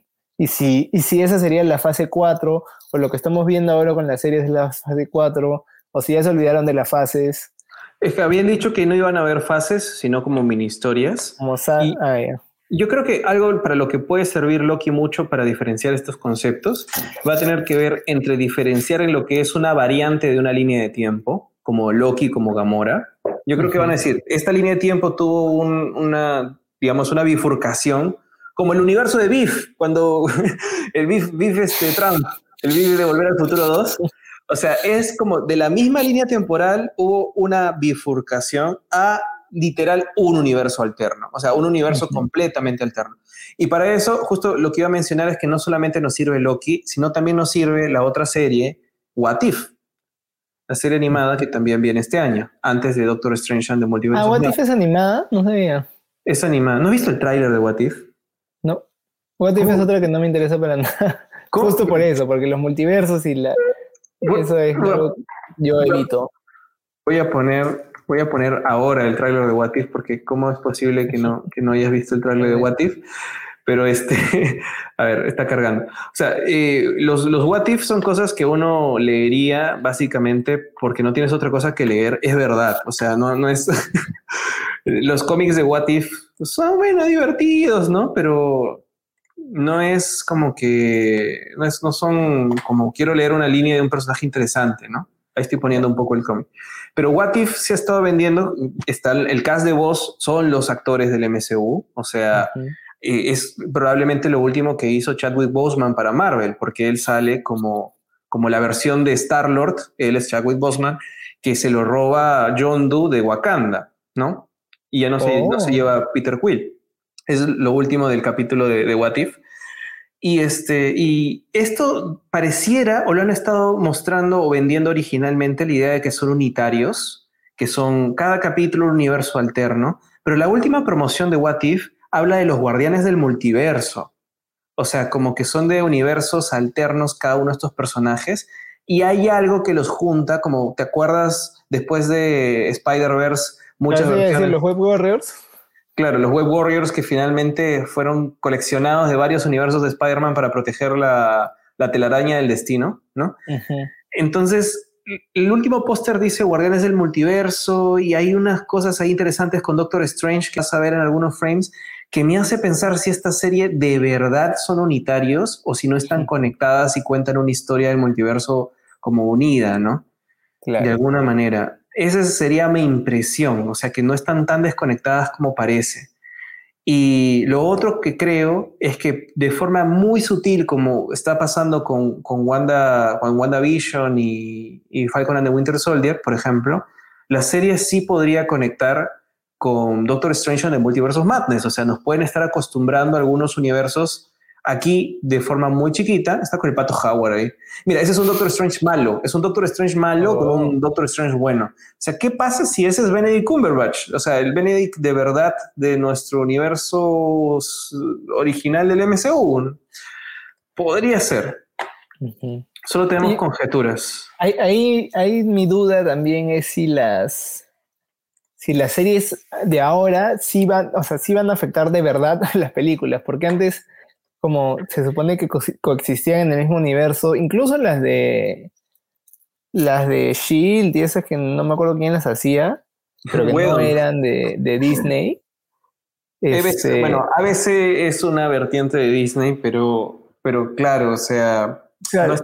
pero, ahora sí, o sea, tienes que ver WandaVision, tienes que ver Falcon de Winter Soldier, tienes que ver Loki si quieres entenderlas. O sea, igual las películas funcionan solas. Mis papás han entendido Endgame sin ver todas las películas de, Avengers, pero, pero no sé, o sea, si de verdad quieres la, experiencia completa, va a afectar, porque al fin y al cabo en Shield podían mencionar cosas y todo, pero no afectaba nada. O sea, no, y cada vez menos. Solo la primera temporada donde de verdad se bajan. La serie se estrenó, se llamaba Agents of Shield, y luego se bajan Shield y se volvieron Agents of Nothing. O sea, fregaron a la serie más bien las películas. Claro, claro. Sí, pues. Entonces, e, eso también me, intriga cómo lo van a relacionar ahora el universo de, cine con el universo de series. Y creo que también ellos deben considerar, o sea, que están contando con que la gente ahorita está viendo las series porque no puede ir al cine. Entonces va a ser como que fijo, fijo van a haber visto WandaVision cuando vayan a ver Doctor Strange, ¿no? sí, pero algo que, algo que había dicho Feige es, es que eh, creo en realidad es muy lógico, ¿no? O sea, creo, las series para nosotros que somos fans y todos los fans de Marvel que ya existen y los nuevos fans, es una forma de experimentar eh, el desarrollo de un personaje de, una forma muy diferente que no se puede hacer en, las películas, ¿no? Creo que ahora yo pienso que, lo que ha pasado con Wanda y lo que ha pasado con Sam Wilson es importante de ver, o sea, tienes que ver su serie, pero a ese nivel, a ese nivel personal, de conflicto de personaje. Pero las series, lo dijo Feige, no van a afectar el universo Marvel. O sea, las series no van a traer un cambio de status quo. Van a desarrollar personaje, van a desarrollar conflicto, pero donde va a venir un cambio en el universo, donde va a haber un cambio sustancial, solo va a ser en películas. Entonces, en ese sentido, las series afectan al personaje, pero las películas afectan el mundo. ¿no? Sí, eso va a ser como la, diferencia de lo que están planteando. Pero bueno, bueno, con esto llegamos al, próximo año, o sea, marzo 2022 es la primera es Doctor Strange y la que viene después es Thor Love and Thunder, que también sabemos muy poquito. Sí, esa, bueno, esa por más poco que, que, sepamos, es fácil la que más me entusiasma. Yo, la verdad, este, que que me caigan las piedras, pero a mí no me. Yo no soy fan de Thor Ragnarok. A mí me gustó más Thor de Dark World que Thor Ragnarok. ¿En serio? Sí. ya, Creo que Roy me votó del. Ya no estoy. No, mentira, no. este. Sí, o sea, Thor Ragnarok en verdad ya me pareció todo un, un payaso total y, y, la mitología asgardiana, por más que tenía Ragnarok en el nombre y era la profecía y todo, era como que ya secundario, lo, lo principal es este, ir a un planeta exótico a, a ver que haga chistes con Hulk. Entonces no, no, me, no me aportó mucho.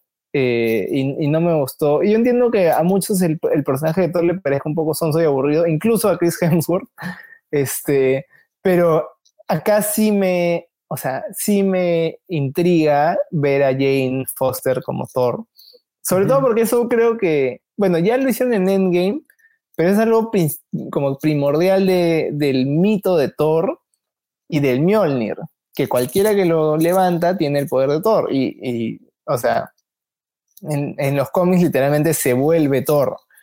Entonces, acá hemos visto a Capitán América que como obtuvo los poderes, que es lo que dice el martillo, pero ver a Jane Foster convirtiéndose en Thor y ver dónde deja eso a, a Odinson, creo que va a ser bien, bien bacán. Y bueno, que esté metiendo a Christian Bale, que es un actor increíble y que es un actor que no actúa en cualquier cosa, o sea, no acepta cualquier rol también me da como una, una muy buena espina. Entonces, y, que le grita, y que le grita sus luminitos, ¿no? Sí, sí, es una joyita. una joyita. Sí, como Edward este, Norton. Esa es otra joyita.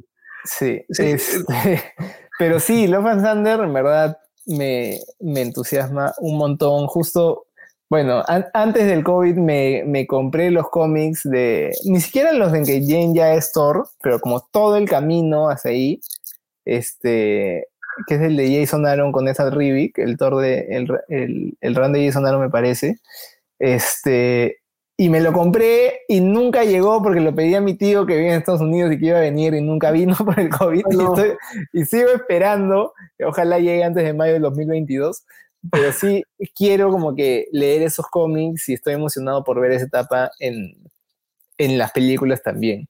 Y bueno, un, un, dato por ahí, por si acaso, ahora hay una nueva como línea de Panini Comics exclusiva de Latinoamérica, que están publicando principalmente en Argentina, porque es el, creo que el mercado más grande de cómics en, al, al, al sur, este, pero están llegando también después a, a Lima, al Perú.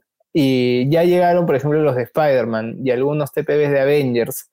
Y justo van a publicar esa etapa de Thor, para los que quieran ver a Jane Foster como Thor, y puedan ir al kiosco y comprárselo, porque lo están vendiendo en los kioscos, o lo van a vender, no sé si ya salieron esos. Pero, pero bueno, es, un buen dato por si, por si quieren leer los cómics. Creo que desde que Perú 21 dejó de publicar cómics, sí ha habido un, una escasez de, de cómics como para el público en general, de, cualquier persona que con un poco de, dinero extra pueda irse al kiosco a comprarse un cómic. Justo ahí te puse el banner para que aproveches ya que estás hablando de cómics en hacer tu cherry. tu cherry. bueno, yo, este, yo soy un, un ñoño de ñoños, pero sobre todo un ñoño de cómics. Por eso estuve en Geekeados, por eso estoy acá el día de hoy. Este, y bueno, con Enrique tenemos el podcast El Stanley, en donde hablamos de cómics. Y hablamos muchas veces de cómics que están siendo adaptados a película o a serie. Entonces, ahorita, por ejemplo, el último que hemos comentado ha sido Jupiter's Legacy, que es una nueva serie de, de superhéroes de Netflix, que no es Marvel ni DC. Este, que bueno, la serie creo que no ha tenido muy buenos reviews, este, pero si quieren escuchar sobre el cómic, eh, los invito a buscar el Stanley en todas las plataformas de, podcast y en Instagram como el Stanley Podcast. Y esta semana vamos a comentar Modoc, que Enrique me pidió hace una hora y diez minutos que, que comentara la serie y no lo he hecho. Este, esa es una nueva serie de Marvel que también está saliendo, también animada. No estoy seguro quién. Ah, es para Hulu, creo. Entonces no va a estar en Disney Plus pero es una serie como más cómica, es animada, pero está hecho como un estilo como, como stop motion, como, no sé, Robot Chicken, así. Este, es de comedia, es un personaje un poco ridículo, a mí no me interesa mucho, la verdad, un, un enemigo de los Avengers de los cómics es un, cabezón, se llama Modo. Sí. Y era una este, persona, originalmente una persona normal. Sí, bueno. Y, bueno, eh, justo ahorita estamos leyendo el cómic de Modoc, que es uno reciente de este año, eh, para comentar un poco de a ver qué nos espera también la serie. Así que los invito a, escucharnos en el Stand Lee y gracias, Roger, por este espacio para publicitarme.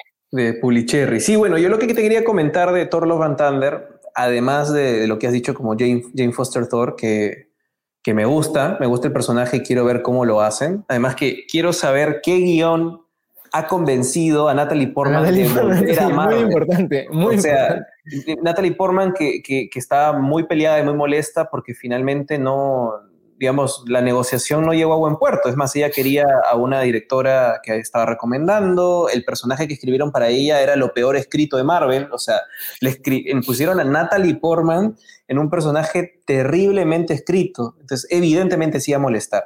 Entonces, ¿qué ha hecho que ella regrese? Eh, me, intriga muchísimo, me intriga mucho, ¿no? Eh, lo otro es que yo sí soy fan de Taika Waititi, me gusta como director, es un locazo, que, que, trae cosas frescas, novedosas en ese sentido. Creo que empatiza mucho con lo que hace Marvel y vamos a ver por dónde lo lleva también. Y lo otro que me interesa que desarrollen y espero que lo hagan porque no lo han hecho, ha pasado como contextualmente, es que a mí me gustaba mucho la historia de los asgardianos alrededor de Siege. Creo que es desde un poco antes de Siege, este, después de Siege también, en donde básicamente viven en la Tierra. En, este, en los cómics viven sobre Arkansas, no me acuerdo. Sí, creo que sí. No sé dónde ya, pero como que Asgard viene y se posiciona en los campos de Estados Unidos, ¿no? En, en, en, el MCU han hecho que se ubiquen en Noruega, ¿no? Para descentralizar las cosas fuera de Estados Unidos, es mejor. Porque tiene más sentido que los dioses nórdicos estén en Noruega. Sí, pero todo este drama que había de que hayan asgardianos viviendo en la Tierra y cómo ellos se adaptan, eh, ahora ellos tienen una, una, rey que, que, es Valkyria, ¿no? O sea, le dije que ella es el, she's the king, entonces no sé cómo decirle, pero... no me había dado cuenta de eso. Sí, o sea, ella es el King of Asgard, ¿no? Entonces creo que si le dan ese título, que debe quedarse con ese título, eh, entonces eh, hay toda una situación interesante que en los cómics lo manejan de una forma que me gustó, me gustó, hay hasta una historia de un humano normal que se, que se enamora de una, de una asgardiana, todo termina terriblemente mal, me gusta el melodrama que arman ahí, me encanta. Y además, a lo largo de esa historia van construyendo, todavía no se llega al, al run de Jane Foster como, como, como Thor, pero empiezan a construir a Jane Foster y su enfermedad de cáncer. O sea, desde ahí ya empieza a salir Jane y, todo lo que sufre a lo largo de la degeneración que trae el cáncer, ¿no? Entonces, me gustaría ver eso también. Ojalá que lo incorporen. Es, es una situación eh, bastante dura y bastante gráfica, ¿no? Y sobre todo que parte del concepto que tiene es que ella cada vez que se transforma en Thor y regresa a ser Jane, empeora un poco su situación. Entonces, cada vez que lo hace, lo hace específicamente para, por algo muy importante, ¿no? Claro. Eh, y, y, también esa situación entre una persona con las quimioterapias, radioterapias y todo, que te sientes, pero hasta el piso, y el hecho de poder sentirte poderoso en algún momento, eh, hay todo un juego ahí de conceptos en el personaje que me parecen más interesantes que el mismo Thor. O sea, eh, ¿no? Entonces, vamos a ver, porque creo que tal vez por ahí es que Natalie Portman terminó convenciéndose de que volver a Marvel era interesante, ¿no? Entonces, ojalá. Sí, como, digo, o sea, que, que, tengan a Natalie Portman que ya se había ido y a Christian Bale, que, o sea, ambos sabemos que son exigentes con los personajes que, bueno, la pobre Natalie Portman ha tenido que interpretar a Padme y a Natalie y a Jane Foster en, en Thor 1 y 2, pero, pero bueno, este, como sabemos que son personajes, son actores que le, que le importa bastante cómo se ven ellos por los personajes de los que interpretan, entonces eh, es chévere que hayan vuelto. Y otra cosa que me emocionaba, que me olvidé, es que este, Lady Sif también va a regresar para esta película, y Lady Sif es un personaje que me encanta y que lamentablemente en Thor Ragnarok no estuvo, no sé por qué. Eh, no sé si se olvidaron de ella o qué. No le avisaron. Lo peor es que yo, sigo, a, Jamie Alexander porque me gusta el personaje también. Me gusta el personaje de los cómics y me gustaba el potencial que podía tener ella en, las películas. Sí, sí, sí. que haya aparecido en, un par de capítulos de Agents of Shield que como ya discutimos no son, son un poco irrelevantes. Este, como si sí daba pena no verla a ella y, ver además a otra guardiana poderosa, porque en Ragnarok un, un, gran problema es que no había quien la pare a Hela, y claro, si Lady Sif eh, hubiera estado ahí, hubiera sido una una pena que la maten tan fácilmente como mataron a los otros guerreros. Claro, mataron a los Warriors 3 y... En dos este, segundos. Y, ya, pues sí, al final como la Valkyria estuvo para cumplir ese rol de, gran guerrera guardiana, pero Lady Sif era, no era una Valkyria que era como algo mucho más, no sé, incluso mítico en, en Asgard, que ya es mítico, mitológico, no sé cómo se llama. Este, pero que no esté ella, creo que sí e, es una oportunidad desperdiciada. Entonces me alegra que para esta película sí vaya a estar. Sí, a mí también. Y ojalá que la usen bien y no simplemente esté por ahí, ¿no? O sea, que... que no sea eh, triángulo amoroso, problema de triángulo amoroso. Sí, mucho menos. Bueno, pasamos a la siguiente película, Santiago, y viene a ser es la confirmación de cuál va a ser el título de Black Panther 2, ¿no? que es Black Panther Wakanda Forever. Se confirmó de que no se va a recastear a Chadwick Boseman, evidentemente, que es lo mejor que han podido hacer. No, o sea, no va a haber recasteo. Y yo tengo información, no, en realidad se ha publicado, se ha publicado en, este, en una serie de, de, de, páginas de casting, eh, se ha publicado el hecho de que se está casteando gente mexicana o con raíces uh, aztecas o, oh, mayas, para esta película. Mayas. ¿Qué va a pasar? ¿Qué piensas que está pasando? No, sé qué está pasando, por Dios. No tengo idea. Este, bueno, habrá que especular nomás, pero no sé, o sea, creo que es, como dices, lo, como la mejor decisión, la decisión correcta, no recastear a Chadwick Boseman, este, como sabemos, Black Panther no es una persona, es un título para el guerrero designado de, de Wakanda, este, que a la vez es rey.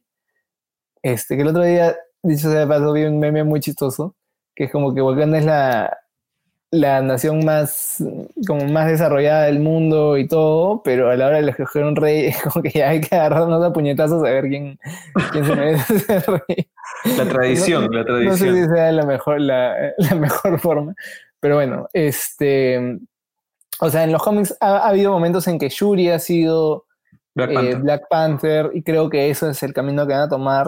Que me sorprende un poco porque creo que la, la actriz de Shuri tuvo un par de problemas por unos este, unos tweets medio incómodos, este, pero bueno, parece que van a, van a seguir. Este, sí me, como que me intriga bastante cómo lo van a manejar, cómo van a manejar la ausencia de, de Chala y de Chatwick.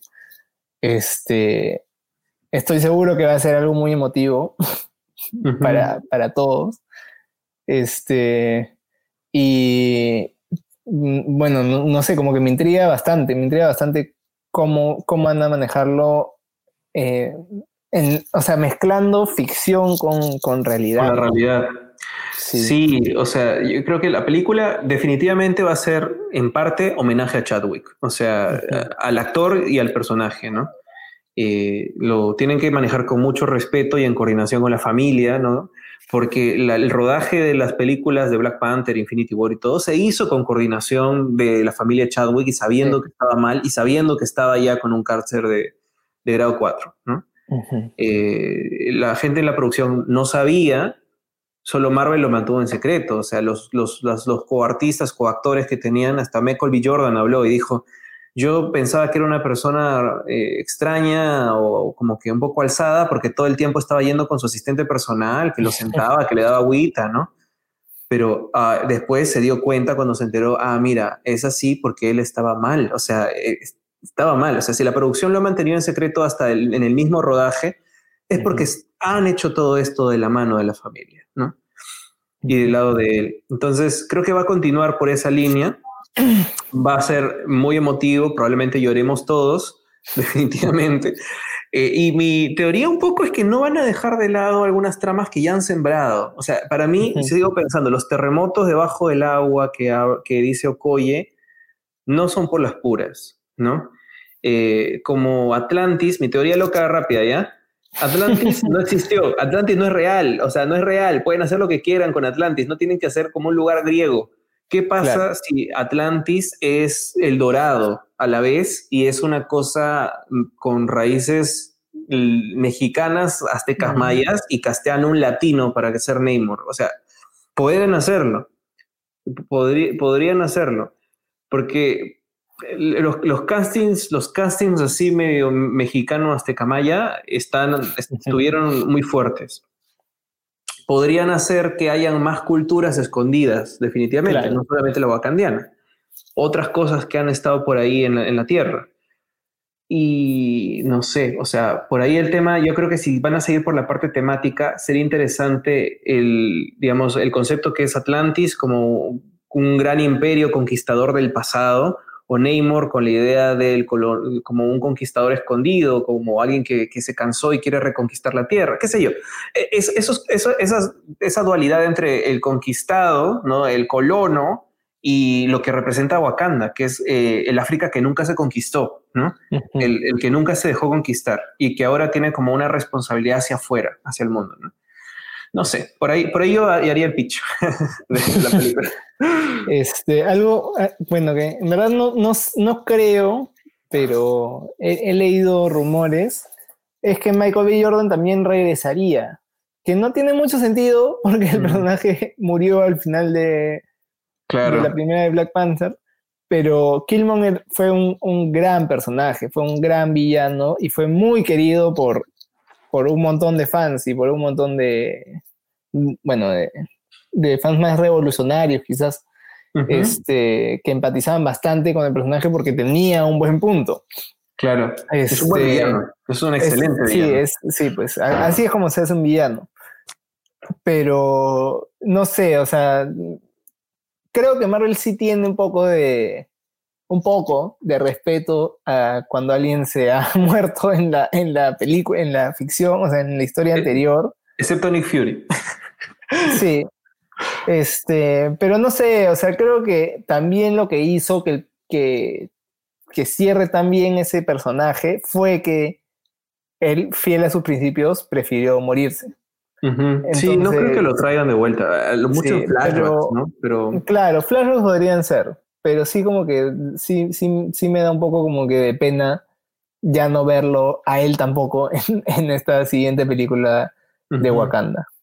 Sí, bueno. dicho sea de paso, gran nombre, este, un, un montón de gente, Ale incluida, le dicen a la película Black Panther Wakanda.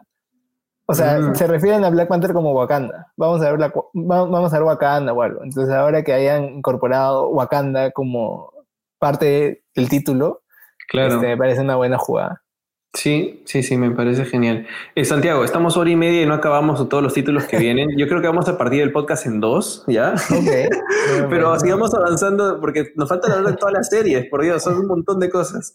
Sí. Pero, pero este, sigamos con el tema de las pelis para poder, para poder al menos cerrar con ese tema, ¿no? Viene la confirmación del título de Captain Marvel 2, que se va a llamar Marvels y por ahí había leído un Twitter muy divertido, no sé si lo pasaste tú o pasó alguien, de que hasta Marvel, que la familia Marvel tampoco va a poder poner nada en DC, que es otro, otros, los otros personajes, porque Marvel ya le ganó hasta el título al poner Marvels. Sí, bueno, pero Creo que, creo que DC ya no iba a ponerles Marvels, o sea, ya no iba a ser la familia Marvel en, en Shazam. Suena mucho. es como que hacerle publicidad a la competencia. Que fue, que fue por lo que le cambiaron el nombre también en los cómics.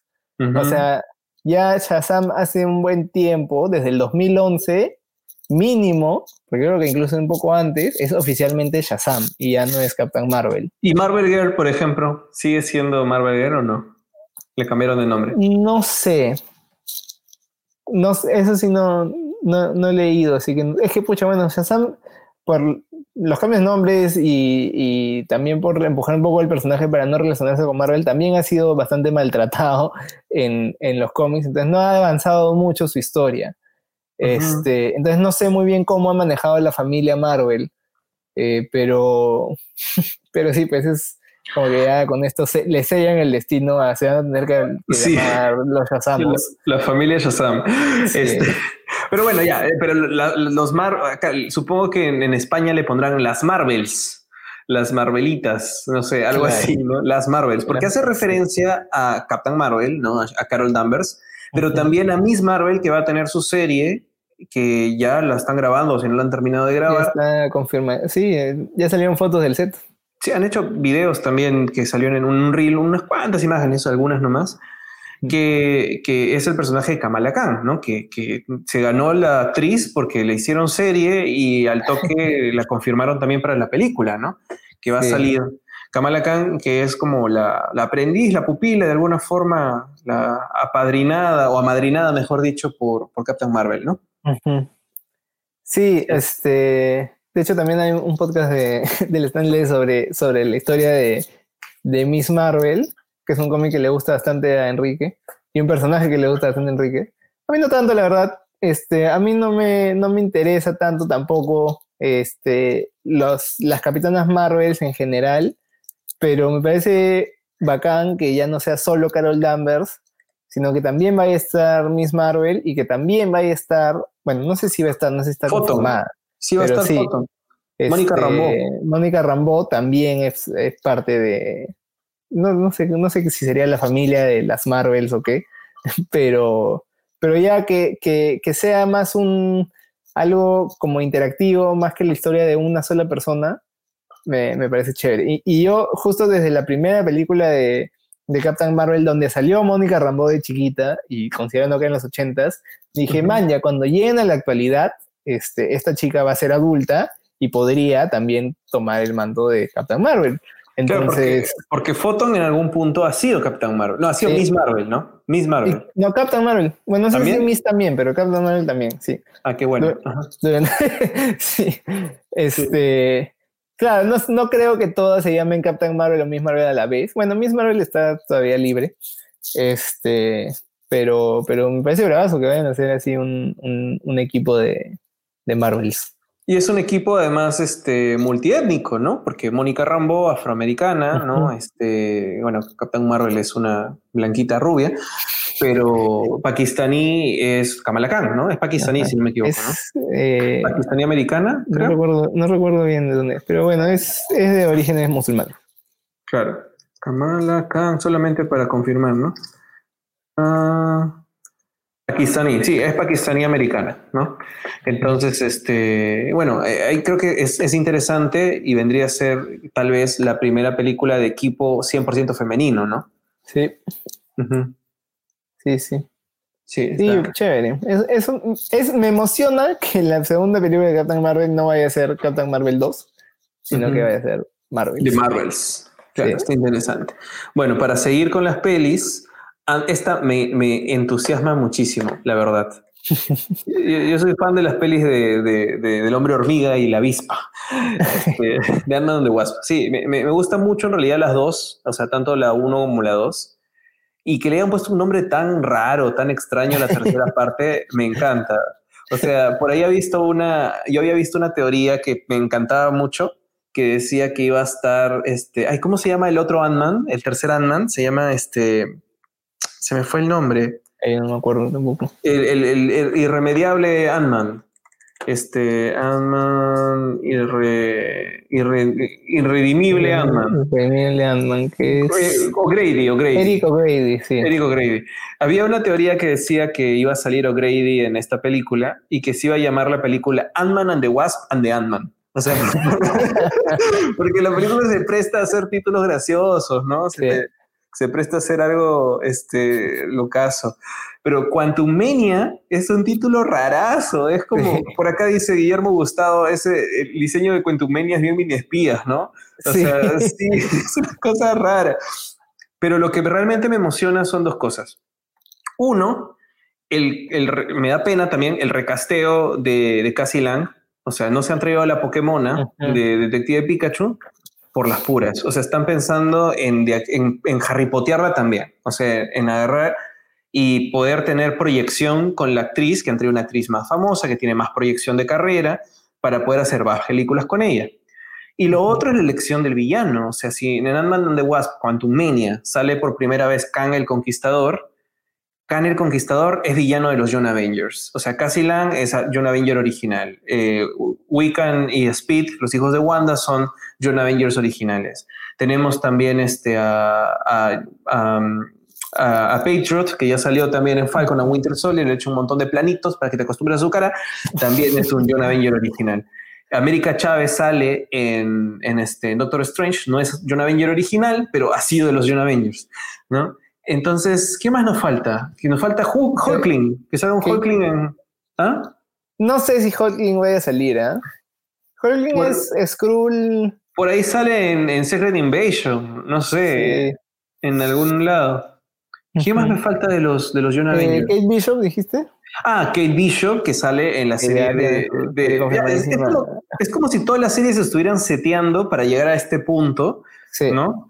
Y yo creo que Ant-Man the Wasp Quantumania puede ser secretamente una película de John Avengers encaletada. O sea, eh, en donde llegamos acá ya con todos los John Avengers y Ant-Man and the Wasp se vuelven los papás de un montón de chibolitos peleando mini espías, mini espías, brother. Tienes razón. o sea, secuestran a, Ant-Man and the Wasp y los hijos van a rescatarlos. O sea, ¿por qué no podría ser una película de John Avengers caleta? Me encantaría. ¿Qué, fue de, de, Yellow Jacket al, al final de Ant-Man? ¿Murió? Se supone que se encoge desde dentro ah, para se encoge demasiado, ¿no? Sí, es una cosa rara. Bueno, pero, o sea, de Wasp original, este. Janet, Janet, Janet también se encogió más allá y la salvaron. Yo creo que todavía como que hay potencial para armar un universo de hombres hormigas y avispas. O sea, tenemos a, a Hank Pym y a Janet, Van que ha vuelto. este, con poderes, volvió con, unos poderes, baratos, sí. Sí, este, y tenemos a los nuevos, a Scott Lang y a la nueva avispa Hope. Este, vamos a tener a Cassie Lang. Entonces, creo que, y, podría regresar este Yellow Jacket como regresó la Wasp original. Entonces, creo que sería loco ver de, de, esas peleas que pasan en el universo cuántico o en miniatura que, que no afectan a nadie. Como, e, eso me encantó de, de, la primera película de Ant-Man cuando se pelean en el, en el trencito de juguete. Es como que nadie se entera, a nadie le importa. Entonces, bueno, Goliath existe, él, bueno, él se hace grande, no sé si chiquito.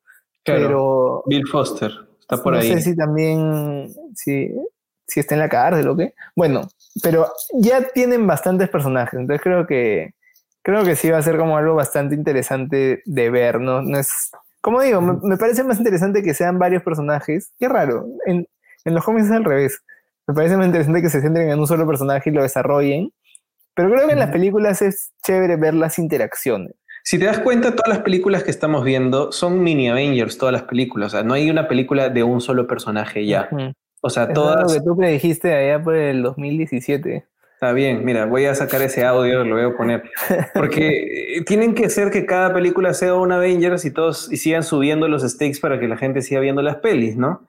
Entonces me parece interesante esas interacciones que van a ir creando para poder... Ah, lo que más me intriga en realidad es que este Kang, o sea, Kang el Conquistador no es un villano de Ant-Man, o sea, es, es un villano de los Avengers, de los Young Avengers, sobre todo de los Young Avengers. Entonces van a hacer todo este viaje temporal, dimensiones, del quantum real, va a ser una cosa loca. O sea, espero que de verdad sea un tripsazo de la película, ¿no? un, recontra trip. Sí, bueno, eso sí, es, chévere cómo, cómo ha manejado el, el, aspecto visual en las películas de Ant-Man anteriores. Y también, por ejemplo, en, en Doctor Strange y, y bueno, en, en, Thor Ragnarok a mí no me, gustó, no me gustó mucho, pero es una estética fuerte entonces, me gusta que estén jugando a cosas más visuales, más que nos, nos hagan recordar un poco a los cómics. Claro, sí, genial. Bueno, por acá Guillermo pregunta, o más bien comenta, que Yellow Jacket sí murió porque solo se redujo el traje y su cuerpo se volvió carne molida. Madre, no me acordaba. O sea, la animación sí es diferente, no es que se achique, se achique sino se va achicando como por partes del traje horrible. Entonces, como si te da la idea de que, de que, ya sí. Bueno, eso es lo que mencionaste antes, ya para ir corriendo un poco con los últimos títulos y, no, y demorar menos de dos horas. es este Guardians of the Galaxy Volumen 3 parece que va a ser el tema de Gamora, pero realmente no sabemos mucho más. Sí, pues. Y bueno, no, no sabemos si va a ser las Guardians of the Galaxy también. Claro, porque aunque el orden, antes parecía que esta iba a venir antes que Antes que todos los fantasmas, pero ahora sí, nos han cambiado ahora pareciera que no. Más bien, los Guardians of the Galaxy van a salir en Thor Love and Thunder, se supone, en algún ¿Ah, punto. Ah, Creo que sí, ahí va a estar la conexión. Entonces, esta puede ser solamente Guardians of the Galaxy sin Thor, tranquilamente. Que me parece mejor. o sea. Sí, mejor. Sí, pues mejor. Y que James Gunn ya no haga chistes de, de bebés violados y cosas así horribles. ¿Va a ser con James Gunn? Sí, James Gunn volvió para esta. O sea, lo, despidieron un ratito, jaja, no, no fue mentira. y lo trajeron de vuelta. Para que Twitter se tranquilice. Sí. Bueno, no sé si algo más quisieras decir de Guardians of the Galaxy, porque ah. realmente el tema del que. No, me sí lo que ha venido después. Claro, porque digamos, donde más se puede hablar un poquito es en esto. O sea, Guardians of the Galaxy no sabemos nada, de verdad, nada.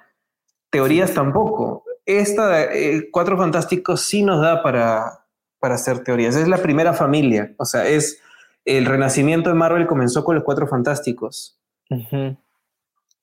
Sí, o sea, yo, lo, he dicho, lo he dicho muchas veces, ya en diferentes medios, en diferentes chats de WhatsApp también, que yo la verdad es que lo tomo con pinzas porque Marvel me ha roto el corazón antes, me ha traicionado antes, me ha ticiado cosas que nunca han pasado y todavía temo que ese 4 sea simplemente como que fase 4 de película. No, no puede ser fase 4, es los 4 fantásticos. No, Tú no sabes si es los 4 fantásticos, eso no es un, un, un logo oficial de los 4 fantásticos. Es un 4 azul, es un 4 azul. Pero ¿por qué si han, si han mencionado todos los títulos, con fecha y todo, ¿por qué no pondrían algo ahí? Coming soon o por lo menos algo. Pero si pues, han puesto un 4. Pero le han puesto azulita, con un círculo y todo. claro, pero mira, Guardians of the Galaxy volumen 3 y luego volumen 4 dices, no, o sea, es un 4, mira, bien animadito de Marvel Es un 4. es un 4. Este, mira, e, es verdad que se ha 2024. Eh, claro, eh, eh, el 2024 no, porque faltan anunciar dos pelis, o sea, faltan anunciar dos pelis más para el 2023. Para el 2023 solo han puesto Guardians of the Galaxy Volumen 3 y, ay, perdón, a ver, espérate, espérate, que lo bajé mucho. Después de Wakanda, de Marvel es 2023, ah, si no me equivoco, no, todavía no, 22. Son cuatro por año. Ant-Man and the Wasp es febrero 2023 y Guardians of the Galaxy es mayo 2023. Entonces, faltan dos pelis para tener cuatro por año en el 2023, que podría ser Cuatro Fantásticos y de repente Blade, que lo están pateando y no han dicho cuándo va a hacerse hace tiempo, o sea... Pero ya, ya, ni sé en qué quedó Blade, o sea, sabía que los derechos habían vuelto. Pero Blade fue la película que salvó las películas en Marvel y también en los cómics porque, porque las películas fue lo que, lo que permitió que Marvel siguiera haciendo cómics. Así que las películas de Blade, que a mí me encantaban. Wesley Snipes. Y que Wesley Snipes me parece el cast perfecto. A mí me parece ni siquiera he leído tanto de Blade, así que no, no sé si es, si es cómic accurate ni nada. Además, este, levantó la carrera de Ryan Reynolds en. Sí, pues, Ryan Reynolds. sí. Sí, sí todos se acuerdan de, de, de, Green Lantern antes de, de Deadpool, pero yo siempre sabía, o sea, yo siempre he dicho, oye, pero Ryan Reynolds salió de este, una película de superhéroes antes, de Marvel antes y también de otro estudio. Ha pasado por todos los estudios de Marvel. no sé si tú sabes que en realidad Ryan Reynolds le debe la carrera a que Blade se metió demasiado coca. O sea, Wesley Snipes ya no podía grabar casi, ah, no podía decir sus líneas. Estaba tan duro, tan drogado, y no podía, no podía. Entonces le daban, le decían, bueno, tú improvisa textos. Tírate unos chistes. Tírate unos chistes. Entonces eh, el amigo, el amigo Ryan Reynolds tuvo más metraje, tuvo más escena, tuvo más diálogos en la película porque Will Knight no se acordaba sus líneas. Entonces, y ahí se volvió un personaje chistoso, empático y hizo carrera el amigo Reynolds. Gracias a Marvel. Todas las cosas que pasan. Sí. Pero bueno, no, no sé en verdad o sea, me parece bravazo que hagan más películas de Blade. Este. Porque, bueno, Blade en verdad, no sé, en, los cómics ni siquiera es tan importante, es un, personaje ni siquiera secundario, es eventual. Sí, bueno, pero... para el universo mágico siniestro es, digamos, al nivel tal vez de Ghost Rider, ¿no? O sea, claro, Pero sí, este, pero sí, sí, me, sí me entusiasma ver otra película de Blade. Si es que la llegan a hacer, porque también no lo han anunciado. Pero Mayerhala lo anunciaron en el, en el Comic Con. O sea, trajeron a Mayerhala al, al escenario. Se subió con su gorrito de Blade, saludó dos segundos y lo bajaron de vuelta. O Pero sea, es Cotton Mouse en. ¿Verdad? O sea, ah, es que Netflix ya no cuenta. Ya... Netflix, tampoco cuenta ya. Ah. Van a decir otro universo, otro universo. Pucha. Sí. Entonces, este, Sí, eh, nada, entonces el tema de Blade está en stand-by, pero yo sí creo que tengo fe, soy un hombre de fe, de que este 4 es de los cuatro fantásticos. Los cuatro fantásticos son muy importantes para Marvel. Los cuatro fantásticos tiene director asignado, que es John Watts, ¿no? No tiene fecha anunciada, no tiene título, no tiene cast, no tiene nada. John Watts, el, de, el, de Spider-Man, sí. El de, el de las de ahorita, las de... Sí, sí, sí el de ahora, no es web, ni es claro, ¿no? Es John Watts. Y eso es lo que me hace pensar es que la torre Stark es el edificio Baxter, o sea, eh, sería la transformación. Chao, Tony Stark, alguien más importante que, que, Stark no era importante en Marvel, o sea, los importantes eran los cuatro fantásticos. O sea, es, es, momento de entrar a la era fantástica de Marvel, donde vamos a ser más locos, donde vamos a tener más combinaciones y donde va a haber cosas eh, cósmicas extrañas, espaciales, multidimensionales, viaje en el tiempo y cosas más de ciencia ficción y ciencia rara, pues cuatro fantásticos, ¿no? Eso espero, por favor. y bueno, como, has dicho, ahora que no está Stark, eh, hay un hueco de quién es el genio, porque bueno, está el profesor Hulk, pero... Eh, no es... Oye, todavía no le dan su película, ¿no? Al pobre. No, pero sabes que es un problema de derechos. Legal, sí, sí, sí. Sí, es un problema legal con Universal. Con Universal, sí. Sí, pero hasta Shuri se ha, establecido que, que, Hulk, o sea, o Banner no, no es tampoco el genio genio, o sea, ah, tiene limitación. Sí, sí, sí. El genio genio superior a Stark tendría que ser Reed Richards, superior en el sentido que es hasta siniestrón, o sea, hasta se pasa, varias veces se va hasta científico loco, ¿no? Claro. Entonces, que venga. Pero Stark ya se pasó en Age of Ultron. Sí. Sí, pues. Bueno, Hank Pym también está dando vueltas, pero él tampoco, tampoco le han dado tanta importancia. Así mm. que sí, pues hay ese, hay ese hueco del científico, bueno, del genio, eh, un poco facho. Pues. Este, pero, pucha, en, verdad, a mí los Cuatro Fantásticos, este, siempre me ha, como, siempre he esperado que hagan una buena película de ellos. Bueno, ya nos han decepcionado dos veces. Claro, han hecho una buena película de ellos. que la de este, Roger eh, este, Corman. No, no, Los Increíbles, pero no es, ah, no es oficial de los Cuatro Fantásticos. Es la mejor película de los Cuatro Fantásticos que hay. Este, y bueno, hizo Disney. Así que sí, de hecho, sí, sí, como que sí quiero ver unos juegos fantásticos que me gusten, que me. que, bueno, que me motive a verla. Y quién sabe, o sea, ya que están también apostando por la, por la juventud, podría ya ser una familia también con Valerie y con Franklin. Podría ser. que no, que no se esperen 30, 40 años en que nazcan los bebés. Claro. Y que Franklin sea un mutante. ¿Y los X-Men? ¿Dónde están los X-Men, Roger? BS4, pero no veo una X por ninguna parte, ¿ah? Este, no se ha anunciado X-Men. Lo que ha dicho 5G son mutantes. Ha dicho, van a haber mutantes. No ha dicho X-Men, que es una cosa muy diferente. Además que yo creo que la palabra X-Men está muy desactualizada ya. Ex-People tendría que ser. Sí, claro. Bueno, este, Deadpool lo, lo dijo en, en su película, en Deadpool 2. Claro. Este, por eso es un X-Force. Bueno, pueden, pueden, ponerle otro nombre a los. La película puede ser Patrulla X. es, un, término inclusivo, patrulla. Bueno, hay un montón de títulos alrededor de X-Men que han sido X mil cosas, así que para escoger tienen. Y sobre todo si no quieren que se les relacione con las películas anteriores. Pero.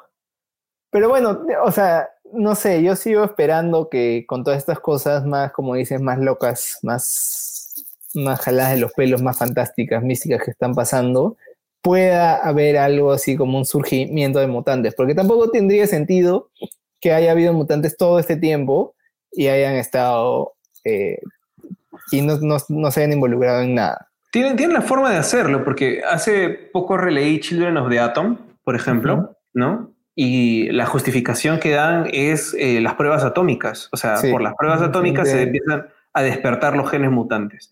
¿Qué cosa podría despertar el gen mutante si no es la reconstrucción de tu cuerpo a nivel atómico que ha pasado con el blip? O sea, de que pueden justificar que recién esté pasando, tienen toda la libertad para hacerlo. Lo que no me gusta de eso es que se pierde un poco la idea de que algunos personajes estuvieron desde mucho antes, como Logan, como Profesor X, como como Magneto o como el mismo Namor. O sea, tiene que haber algunos que su gen mutante vino desde antes, porque si no, sí perderíamos parte de la esencia del personaje, ¿no? Sí, pues. Sí, pero el profesor X simplemente no lo veo dentro, de, dentro del MCU.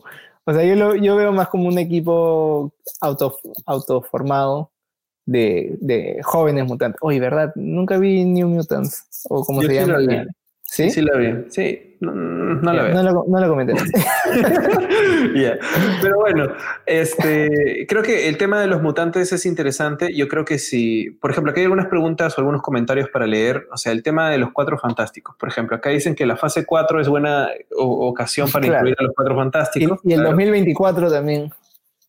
2024 puede ser, que falta rellenar dos en el 2023 que pueden venir antes que Cuatro Fantásticos.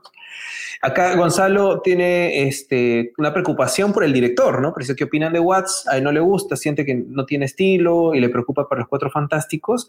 Yo siento que a, a Watts lo están premiando y le están dando probablemente el nuevo título más importante de Marvel, porque es el nuevo título más importante de Marvel Tal vez porque lo que ha hecho con Sony debe haber sido bien difícil de lograr. O sea, la coordinación con alguien como Sony para poder hacer, claro, o sea, y hacerlo. Mucho de lo que vemos en Spider-Man es una, es, tiene, se supone, el control creativo Marvel, pero también hay una propuesta detrás. Es claro que no es que haya un estilo muy particular de dirección. Es una película que en términos de dirección es bastante genérica, la verdad. bien correctita pero lo que sí hace es replicar bien formatos muy, muy este, reconocibles por el público, que es hacer toda la película al estilo Coming of Age, bien este, las películas tipo Ferris Bueller, ¿no? De, de una onda más adolescente.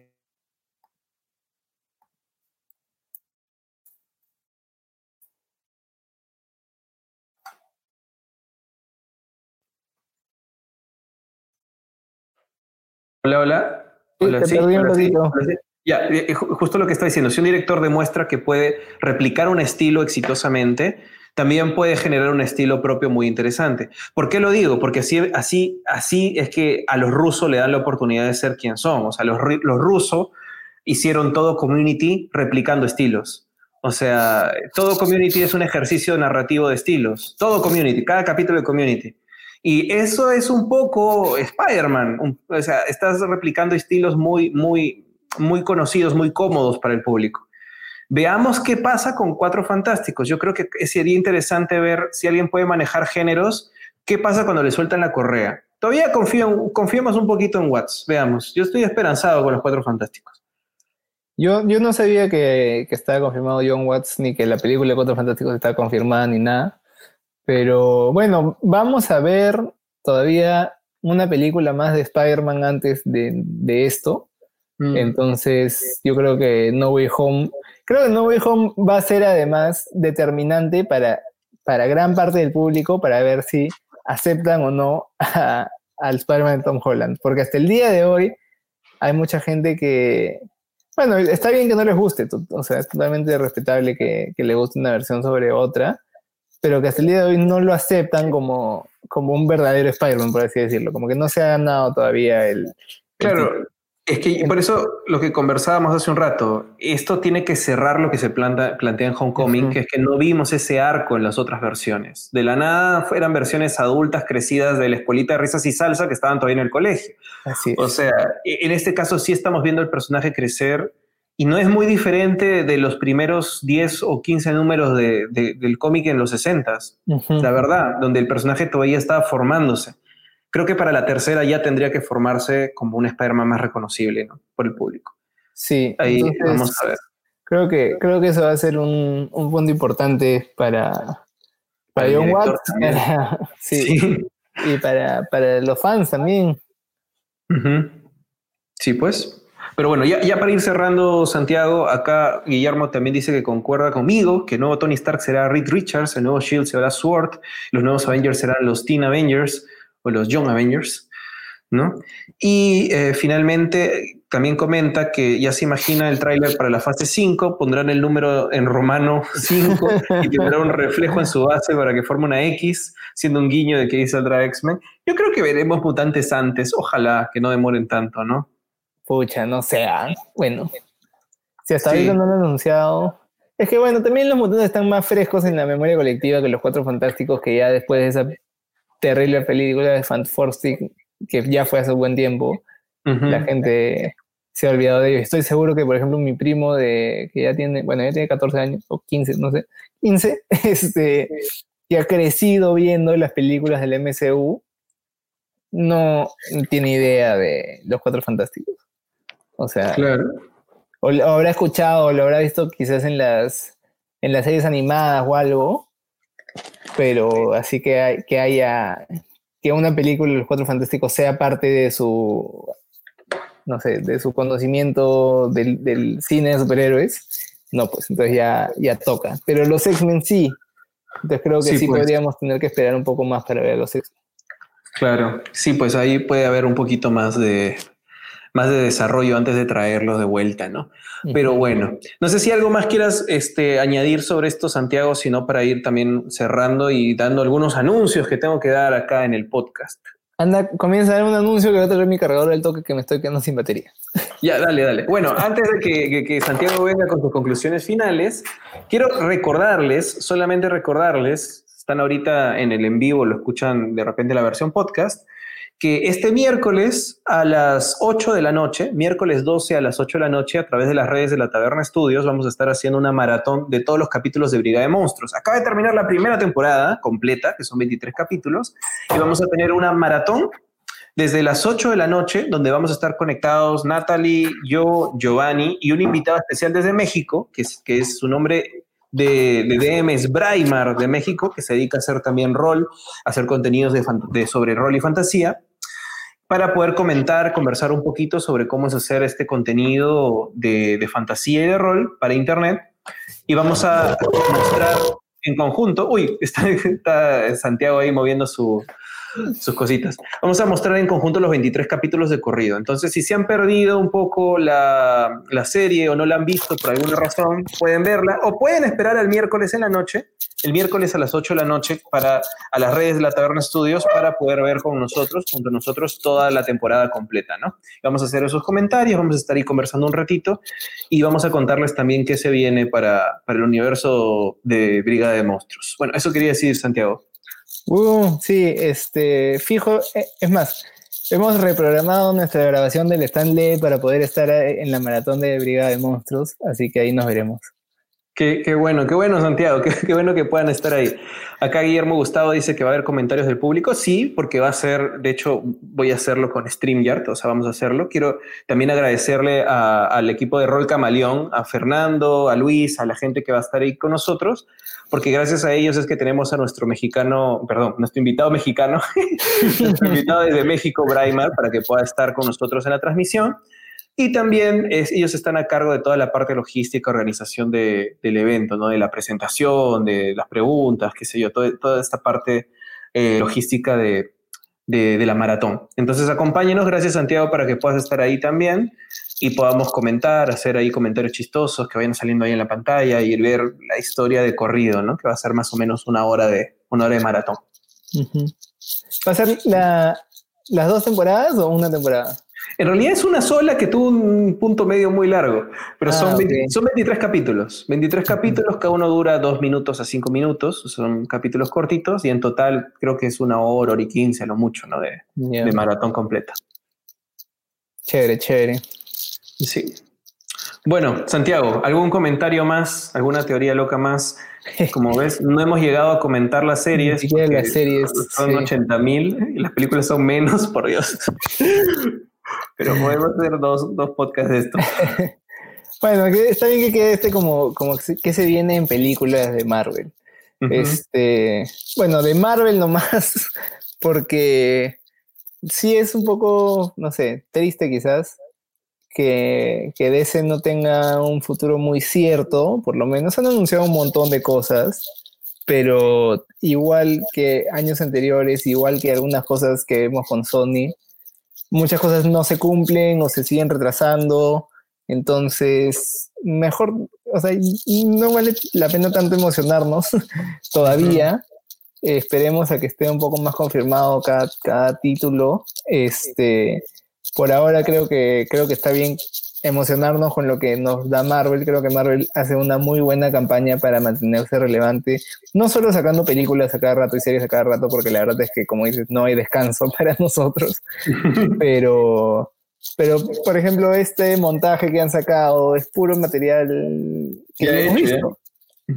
Sí, entonces, y la gente, y es bueno, es algo emotivo, el mensaje es, es bastante bonito y te, y te va al corazón, entonces creo que eso eh, demuestra que Marvel sí sabe cómo comunicarse con su público y, mantenerlo enganchado a ellos y mantener un, un fanbase fiel a, los True Believers.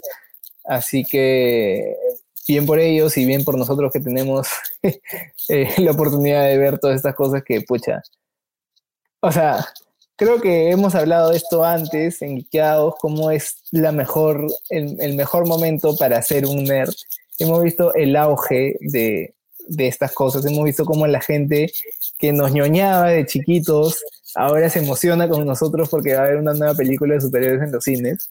Claro. Entonces, en verdad es, como, a mí me hace muy feliz, me hace muy feliz ver a la gente unirse por esto y, que estas historias que, que, nos inspiran sigan tan relevantes y se sigan haciendo cosas chéveres. Y bueno, hay un montón de cosas todavía en los cómics y en otros medios para adaptar y para contar cosas, cosas que ya pasaron hace mucho tiempo, cosas que van pasando, cosas que van saliendo nuevas, eh, actuales, relevantes. Entonces, es, bueno, como digo, me hace muy feliz poder seguir disfrutando de esto y, compartiéndolo, porque el cine igual es mucho más masivo, creo que, que los cómics es un, un poco más nicho. Entonces, poder hablar de estas cosas con gente que, le interese, aunque sea hacerlo por dos horas que ir al cine, es bien chévere. Claro. Yo creo que con ese discurso emotivo, que comparto muchísimo, Santiago, eh, prometeremos volver a seguir comentando series porque eh, quedó fuera un poquito de este podcast, terminamos hablando más de dos horas. Gracias, Santiago, por estar aquí en, el programa. Quedaba la deuda desde que hablamos de Chuck, hace bastante tiempo ya, ¿no? Eh, ya coordinamos para poder grabar otro más. Y eh, quiero agradecerle a todos los que se conectaron, dejaron comentarios. Gracias por estar acá. Recuerden que se viene Loki y con Loki sí vamos a tener un montón de invitados y vamos a comentar todos los capítulos. Loki se cambió los miércoles, ya no va a ser los viernes, entonces va a estar eso pendiente. El día de Odín, el día de Odín los miércoles. Así que bueno, sigan la Garganta Vader en todas sus redes, en todas las plataformas. Estamos en Spotify, Apple Podcast, Google Podcast, en no sé cuántos sitios, la verdad. Googleenlo y les va a aparecer.